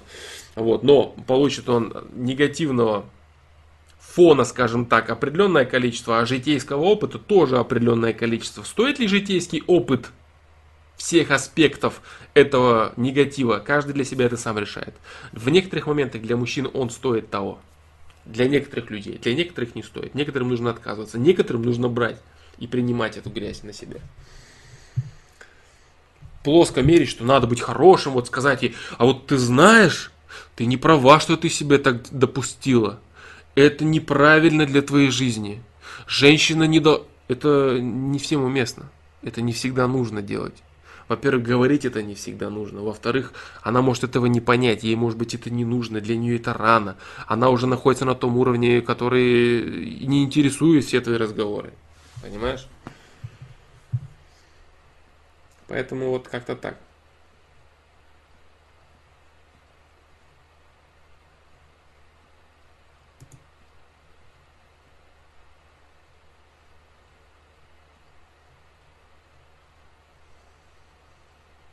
Как стать оптимистом, Виктор Иванов спрашивает. Не нужно становиться оптимистом, нужно быть реалистом. Оптимист это крайность, такая же, как и пессимист. Не надо крайности впадаться. Я всегда опасаюсь всяких неприятностей. Для этого, чтобы так не опасаться, решай проблемы по мере их наступления. Мне тяжело расслабиться и довериться течению жизни. Не надо доверяться течению жизни. Если ты не знаешь, куда ты приплывешь, ты приплывешь обязательно туда, где тебе не понравится. Кажется, что впереди больше трудностей, чем радостей это не, не,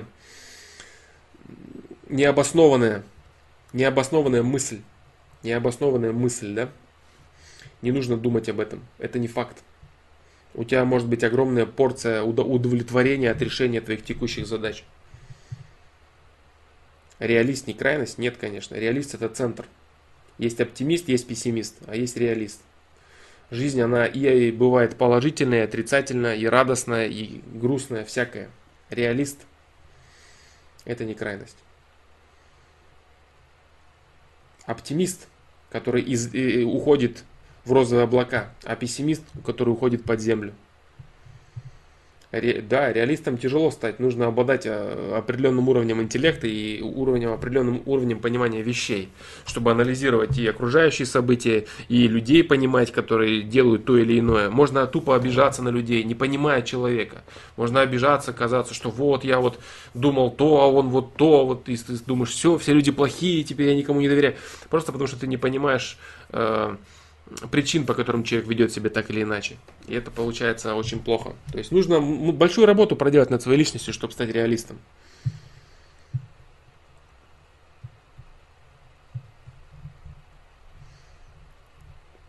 Про фараона это кто это? Это рэп, рэпер. Отвечал, по-моему, на этот счет. Как относишься к боевым искусствам? Отлично, отношусь к боевым искусствам. Замечательно, особенно к боксу и к самбо.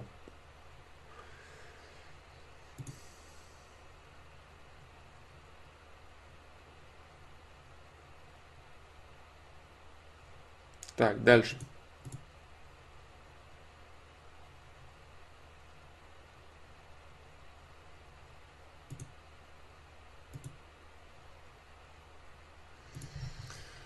Так, так, так, так.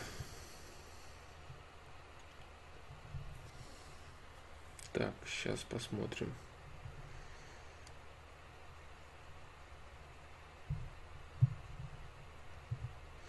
Флом, какие можешь посоветовать упражнения для развития осознанности, часто улетая в облака и действуя на автомате? Самое лучшее упражнение для осознанности – это вникать в глубину вещей.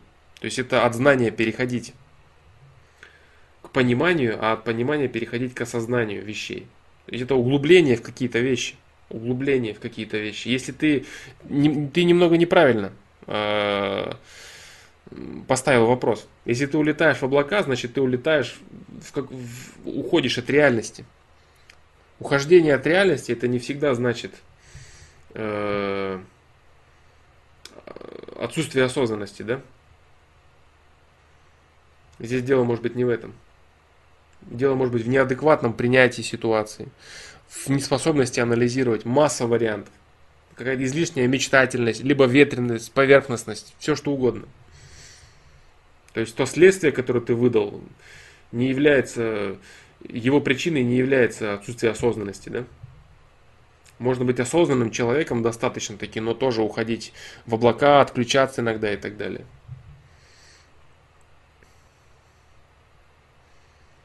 Упражнение для развития осознанности – это не нагребать огромное количество информации и быть глубоким человеком, который углубляется во все, чего касается, хотя бы до какой-то глубины, хотя бы до уровня понимания. Вот и все.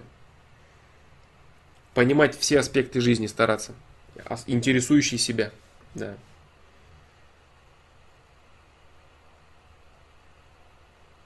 А всякие там, если речь, если ты, наверное, говоришь про какие-то медитации, там еще чего-то, там чего-то, это все не то.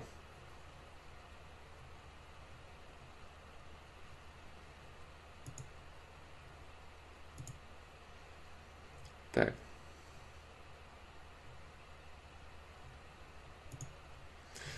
Так называемый друг начал быть завистником и всячески завидует. Надо отдаляться от него и как правильно вести себя с ним. Да, нужно, с ним отдал... нужно от него отдаляться однозначно, потому что это человек лишний в твоей жизни. Отныне, естественно же, это не друг.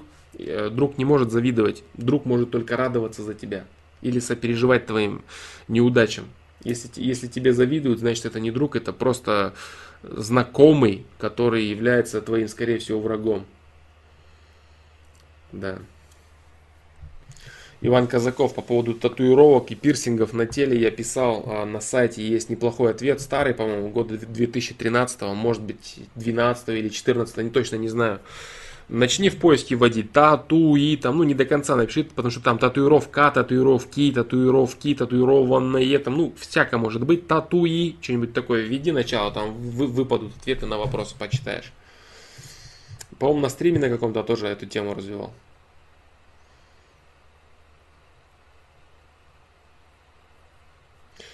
Флом, как думаешь, сколько процентов для успеха занимает талант, а сколько труд? Возможно ли достичь успеха без таланта?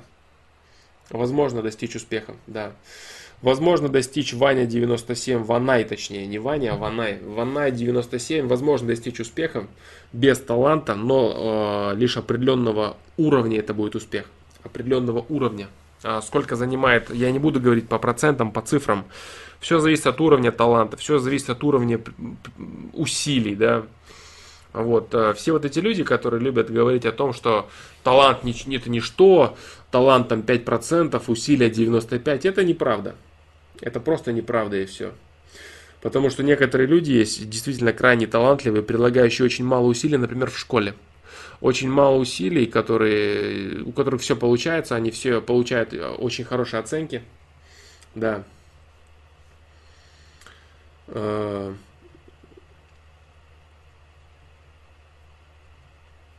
очень хорошие оценки они получают, эти люди. И люди, которые разбираются в каких-то профессиях очень быстро. Тоже. Э, люди, которые умеют, там, я не знаю, если это брать какой-то молодежный, допустим, э, формат. Люди, которые очень быстро въезжают в компьютерные игры, которым там дано что-то там, или спортсмены, которым дано.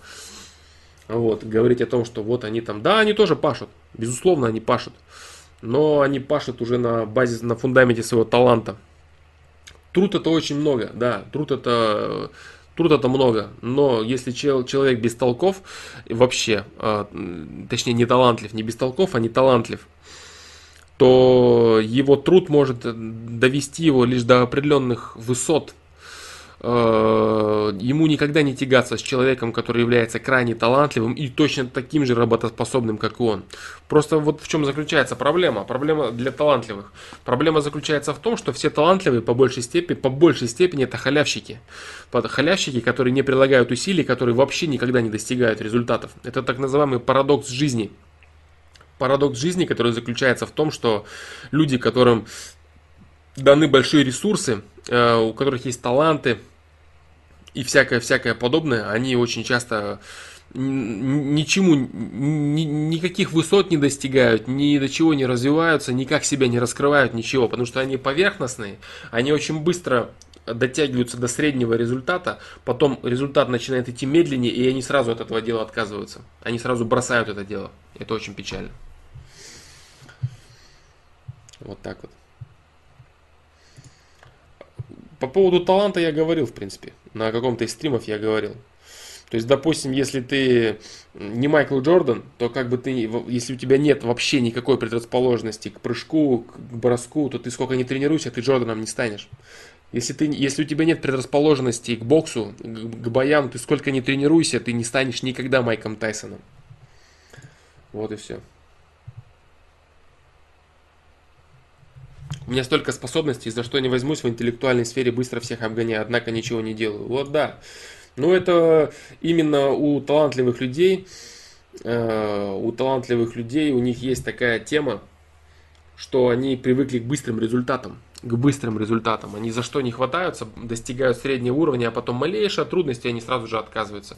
А вот бездарные люди, люди не талантливые абсолютно, они как раз такие кропотливо прут, прут, прут и очень часто обгоняют талантливых людей во многих аспектах. Обгоняют и уходят далеко вперед. Вот так. У всех ли есть хоть какой-нибудь талант и стоит ли его искать где-то в, в детях? В детях или в деталях? Талант есть у всех, да. Вот это правильный вопрос, Алишер Тимиров. У всех есть талант, да. Другой вопрос, найдет ли человек свой собственный талант, или он будет думать, что если он некоммуникабельный и еще чего-то, все, вот он не сможет стать там Джимом Керри, и его жизнь закончилась. Да, при этом он там великий шахматист, например, да, или изобретатель какой-нибудь, физик, теоретик.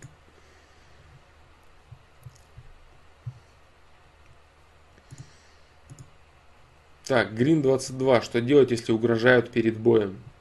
Ты о чем, дружище? Я не могу понять твой вопрос. Что делать, если угрожают перед боем? Кто угрожает? Перед каким боем?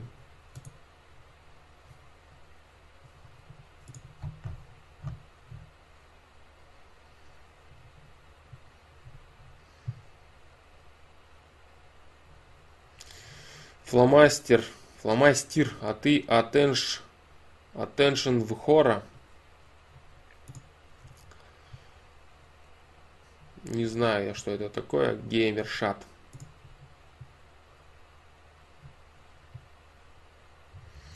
Самодисциплина может быть талантом. Нет, самодисциплина это инструмент. Самодисциплина это инструмент, посредством которого ты раскрываешь свои таланты. Талант это предрасположенность к тому или иному делу конкретному. То есть к тому или иному к той или иной способности создавать тот или иной продукт. Это интеллектуальный продукт, э, какой угодно продукт. Вот.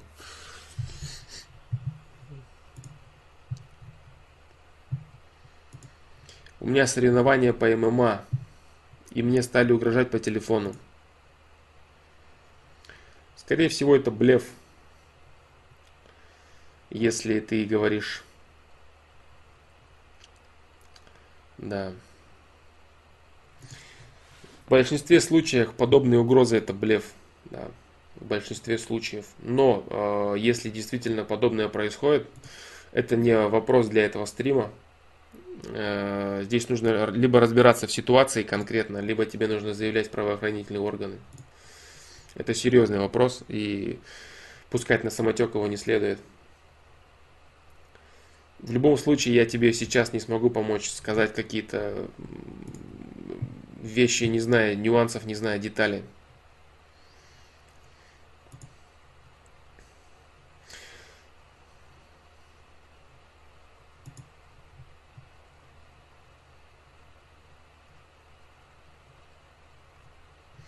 Но я говорю, в большинстве своем э, подобные угрозы могут являться блефом. Но э, рисковать э, я тебе не рекомендую, поэтому нужно либо разбираться с теми, кто угрожает, встречаться, разговаривать и решать этот вопрос, либо обращаться в правоохранительные органы. А почему так получается, что талантливые люди часто лентяи? Потому что они привыкают к быстрому результату и отказываются прикладывать усилия. Они привыкают, что они быстро имеют результат. Почему люди, которые не имеют талантов, они прут, прут, прут, потому что у них нет результата, и они привыкли к этому, и они постоянно готовы кучу времени пахать, чтобы хоть что-то поиметь. И они в итоге приходят к большим результатам. А талантливый он сразу взялся, там, один-два дня, там, три дня или неделя, там, все, он уже что-то умеет достаточно неплохо. А потом все, у него рост прекратился, ему уже неинтересно. Люди, талантливый человек привыкает к быстрому результату. Это очень, это очень печально для него. если он не осознает этого, то он так и останется поверхностным во всем, но бестолковым в любом конкретном. Green 22, тематика канала, какого канала? Да, кстати, Кирилл, а почему ты еще здесь? Почему ты еще здесь, Кирилл? Ты должен был закрыть стрим и уйти, да, размышлять, ходить гулять, отдыхать. Точно Алишер Тимиров подметил, да. Тематика канала моего э, миропонимание, личностный рост, взаимоотношения полов. Широкий охват, короче.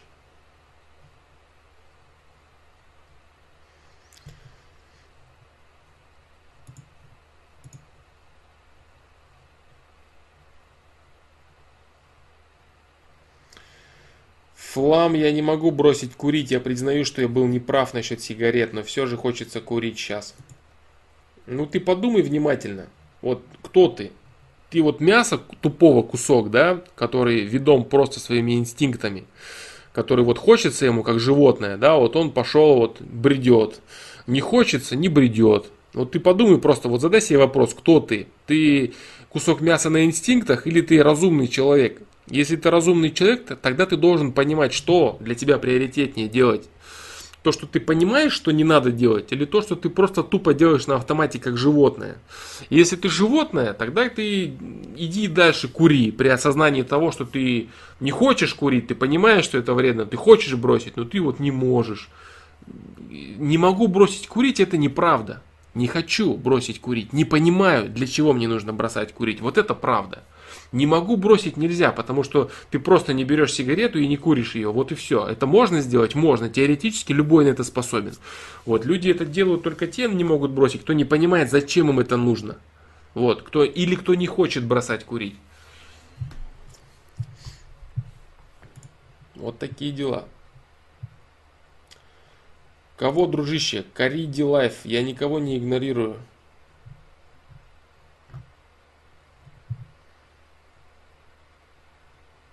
Анна Котикова. Нет, я не игнорирую вопросы, я просто почему-то ни с того ни с сего начинаю отвечать снизу, а потом снова перехожу наверх чата. Артем Алексеев. Так.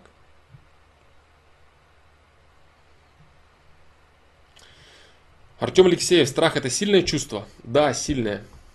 В смысле, его можно спутать с ленью, например. Если начнешь что-то делать, столкнешься с предметом страха, и поэтому просто ленишься. Нет, э, лень и страх это разные вещи абсолютно. Либо злишься, например, что маршрутка не едет, а на деле боишься опоздать.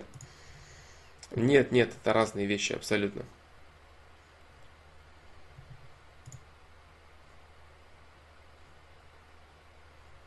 Ты можешь злиться на факт, что маршрутка не едет и бояться опоздать. Это вещи разграниченные разные вещи это.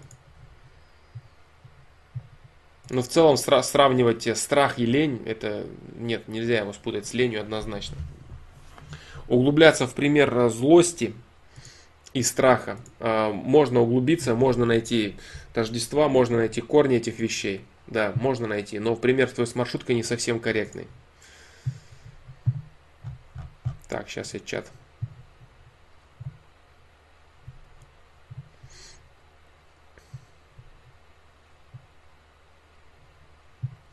Так, ладно, давайте я вернусь, короче, в этот, э, в верхушку чата. А то, наверное, ребята ждут.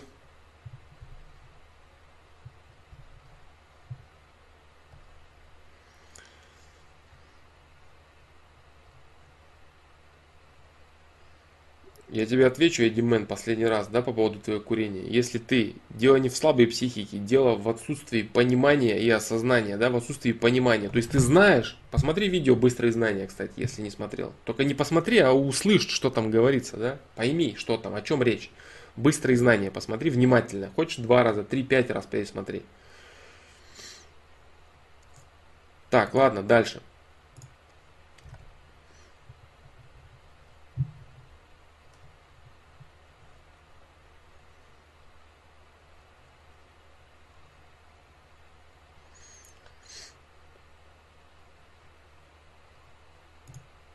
Дальше. Я потом вернусь к вашим вопросам, которые сейчас идут внизу чата. Если дойду на этом стриме, конечно.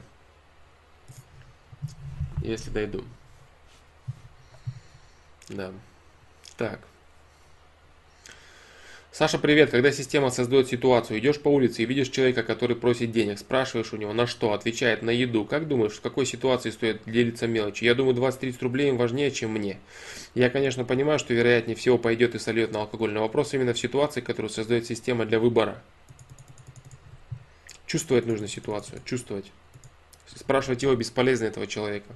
Прислушайся к своему нутру, голосу совести, что он тебе скажет? Пройти мимо или дать денег? Только старайся это не путать с тщеславием. Я герой, который поможет, да? Или э, с какой-то жалостью к человеку. Вот, старайся объективно оценивать. Попробуй посмотреть на него, попробуй понять, что этому человеку действительно нужно. Хочет ли он идти вперед, хочет ли он чего-то. Постарайся услышать это.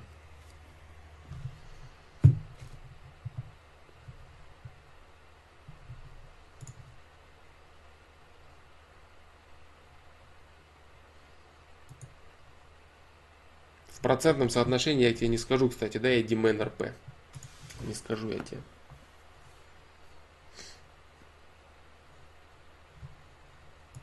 Не знаю, изменилось, нормально изменилось.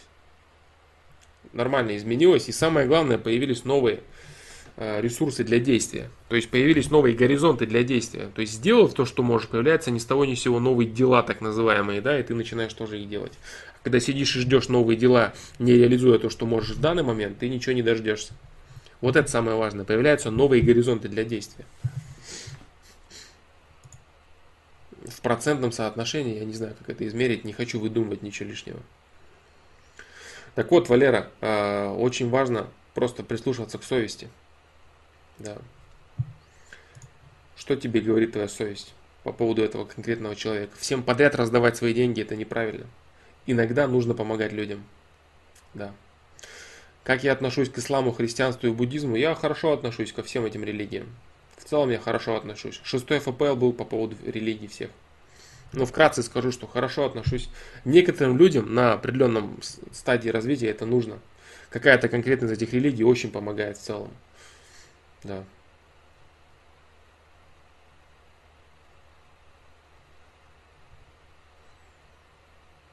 Гений это 1% вдохновения и 99% пота. Нет. Гении разные бывают.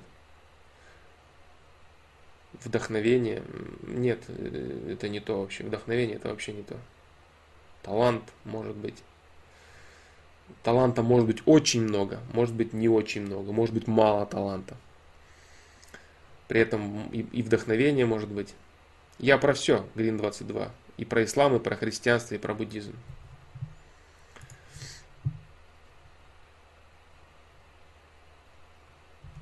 То есть есть люди, которые э, осознают до глубины любую из этих религий, буддизм, христианство, ислам, они осознают эти вещи и, меняют свою жизнь в лучшую сторону. Есть такие люди. Да.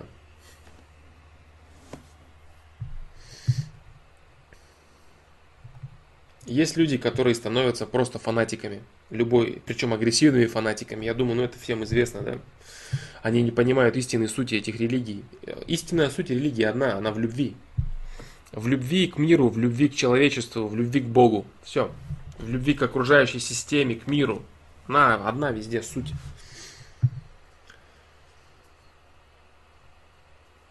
Она говорит о том, что мир един, система едина.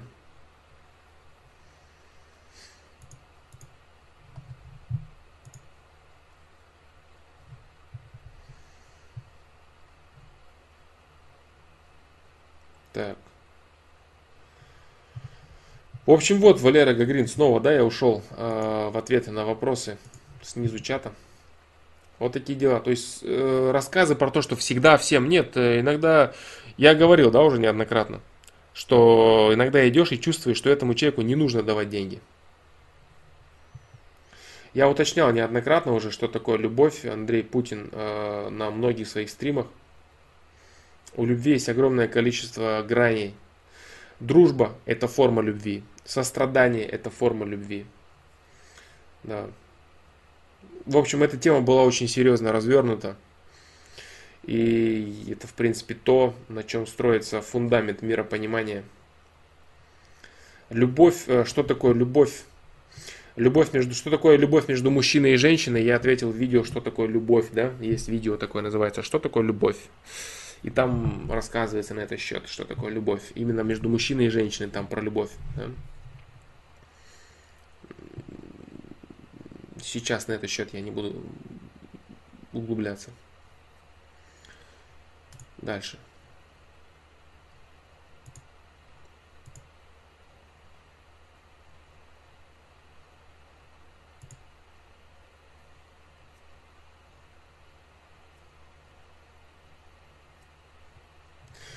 Когда находишь кошелек на улице с паспортом и кучей денег, их надо возвращать.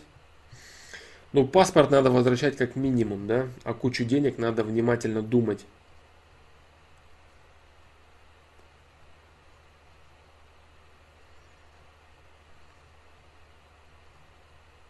Разрушение ради созидания тоже любовь. Разрушение не, не может быть разрушение ради созидания.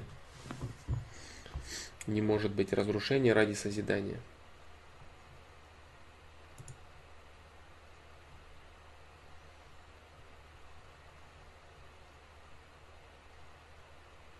Если только речь не идет о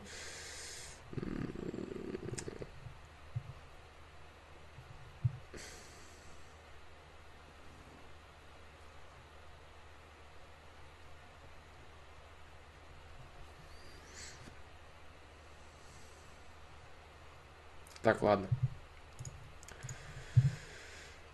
Так. Так, так, так. Так, ну что-то этот стрим, по-моему, превращается в удаленный стрим какой-то он там был. Э, да, да, Green 22, ты полностью прав.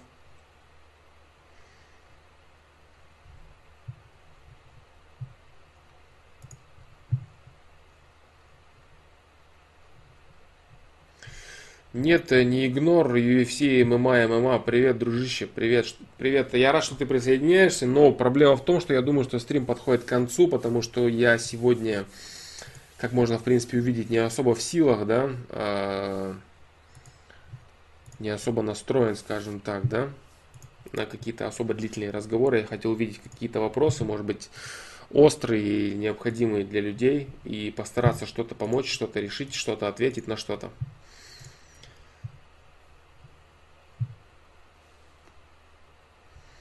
Да, по поводу находишь вещи, очень внимательно. Вот как ни, как ни удивительно, по большей степени лучше возвращать почти все, что находишь, если имеешь возможность. Вот на самом деле. Больше найдешь от этого. От этого больше найдешь.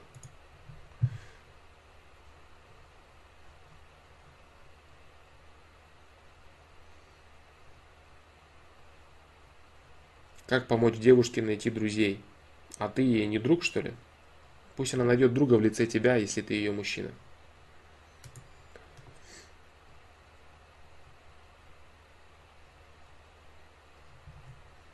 Так.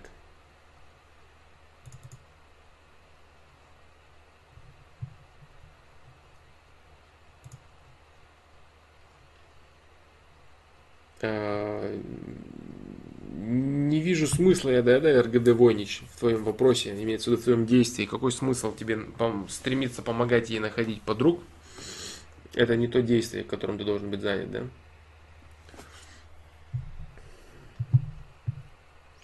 Если женщине нужны подруги, она сама их найдет без тебя. Не всем женщинам нужны подруги. Да? Не всем. Тем, кому нужны, находят их.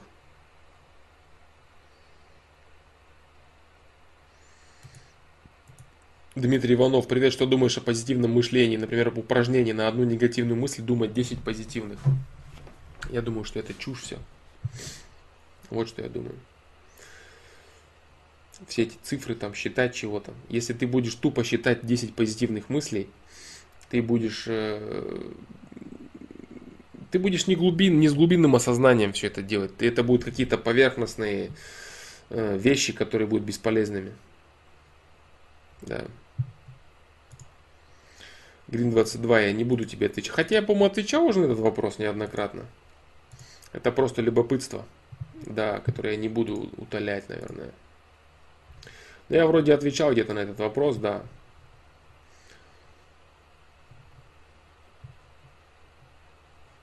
Но это на самом деле не имеет никакого значения, да.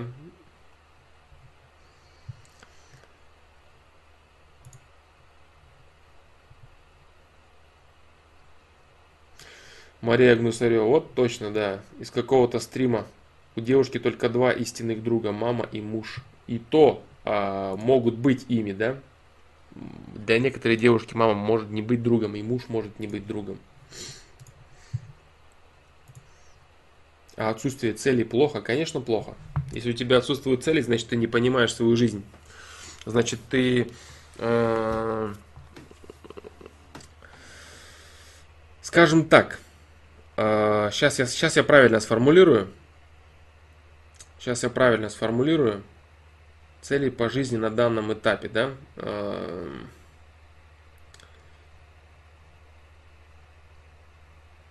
Сейчас.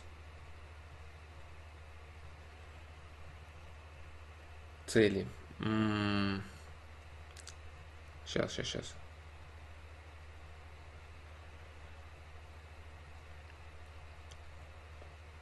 Нет, я неправильно ответил по поводу того, что цели должны... Сейчас, сейчас, сейчас, сейчас.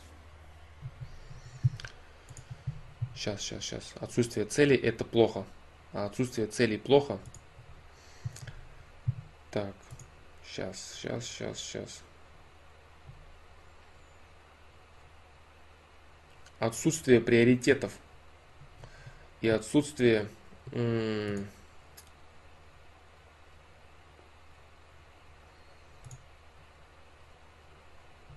Сейчас. Что с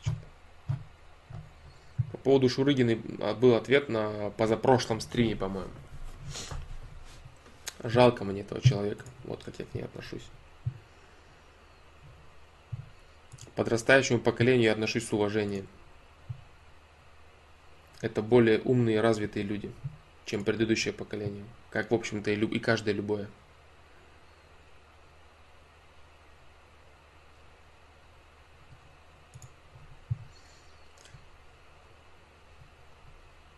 Нет, э, этого я не замечаю, Алишер Тимиров. Потому что я э, закрыт достаточно таки, да? Я, я веду закрытый образ жизни.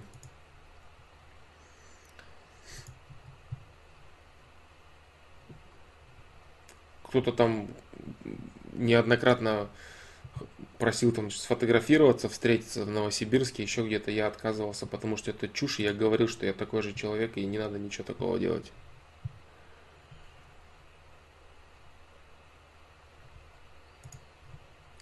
Так, ладно, а, ребят, я вам вот что скажу. Я вам скажу, что стрим, наверное, закончился. Да, стрим подходит к концу, потому что мой режим не дает мне адекватно отвечать сейчас на вопросы. Я не хочу создавать дальше некачественный контент, который уже длится на протяжении последних, наверное, 30 минут. Ну, может быть, 20, да. Да, мой режим не дает мне нормально провести. Возможно, э, знаете, давайте как сделаем. Сделаем вот так. Если э, мой режим не изменится, значит я перенесу время стрима. Да, вот так сделаем. Вот так вот. Нет, э, Флом пошел смотреть Ростов, Манчестер Юнайтед. Я, кстати, читал о том, что будет этот матч. Я не смотрю. Кстати, может посмотреть. Да, может посмотреть, хотя я не футбольный фанат. Посмотрим. Нет, вообще я пойду спать. Вообще я пойду спать, конечно, да. Вот что я сделаю. Автограф нет, сфотаться, да, сфотографироваться, там еще что-то там. Ну, короче, все это не надо делать. В общем, если я перенесу стрим, я вывешу это новостью на сайте. А, я изменю таймер, и я вывешу это новостью. Если а, не изменится, если режим изменится, я нормально буду себя чувствовать с 11 вечера по моему времени. Да, да, да, я сонный, поэтому я, блин, пойду спать, наверное. Если я кому-то смог сегодня помочь, это круто. Тайм-кодов у этого видео не будет, потому что я считаю, что оно этого не заслуживает. И всем спокойной ночи, да, спасибо, что пришли. Сегодня вот такой вот легкий, да, я в принципе говорил, что сегодня будет легкий стрим. Да, и он вот такой вот. Извините, что я сегодня опять не ответил на кучу ваших вопросов, но я буду стараться это сделать в следующий раз. Да, если режим не изменится, я лучше перенесу стрим и начну его, допустим, на 2 часа раньше. Да. Мишель Скорили, извини, пожалуйста, мне очень жаль, действительно жаль. Я не люблю, когда я не отвечаю на вопросы. Ну вот такой вот я негодяй сегодня, да, не смог я ответить. Извини, Мишель Скорили, честное слово. Вот, поэтому всем спасибо, кто пришел. И извините в очередной раз, что я не ответил на большинство ваших вопросов, но я просто сегодня, видимо, не в состоянии, да. К сожалению, для меня и для вас. Так что всем пока, до новых встреч.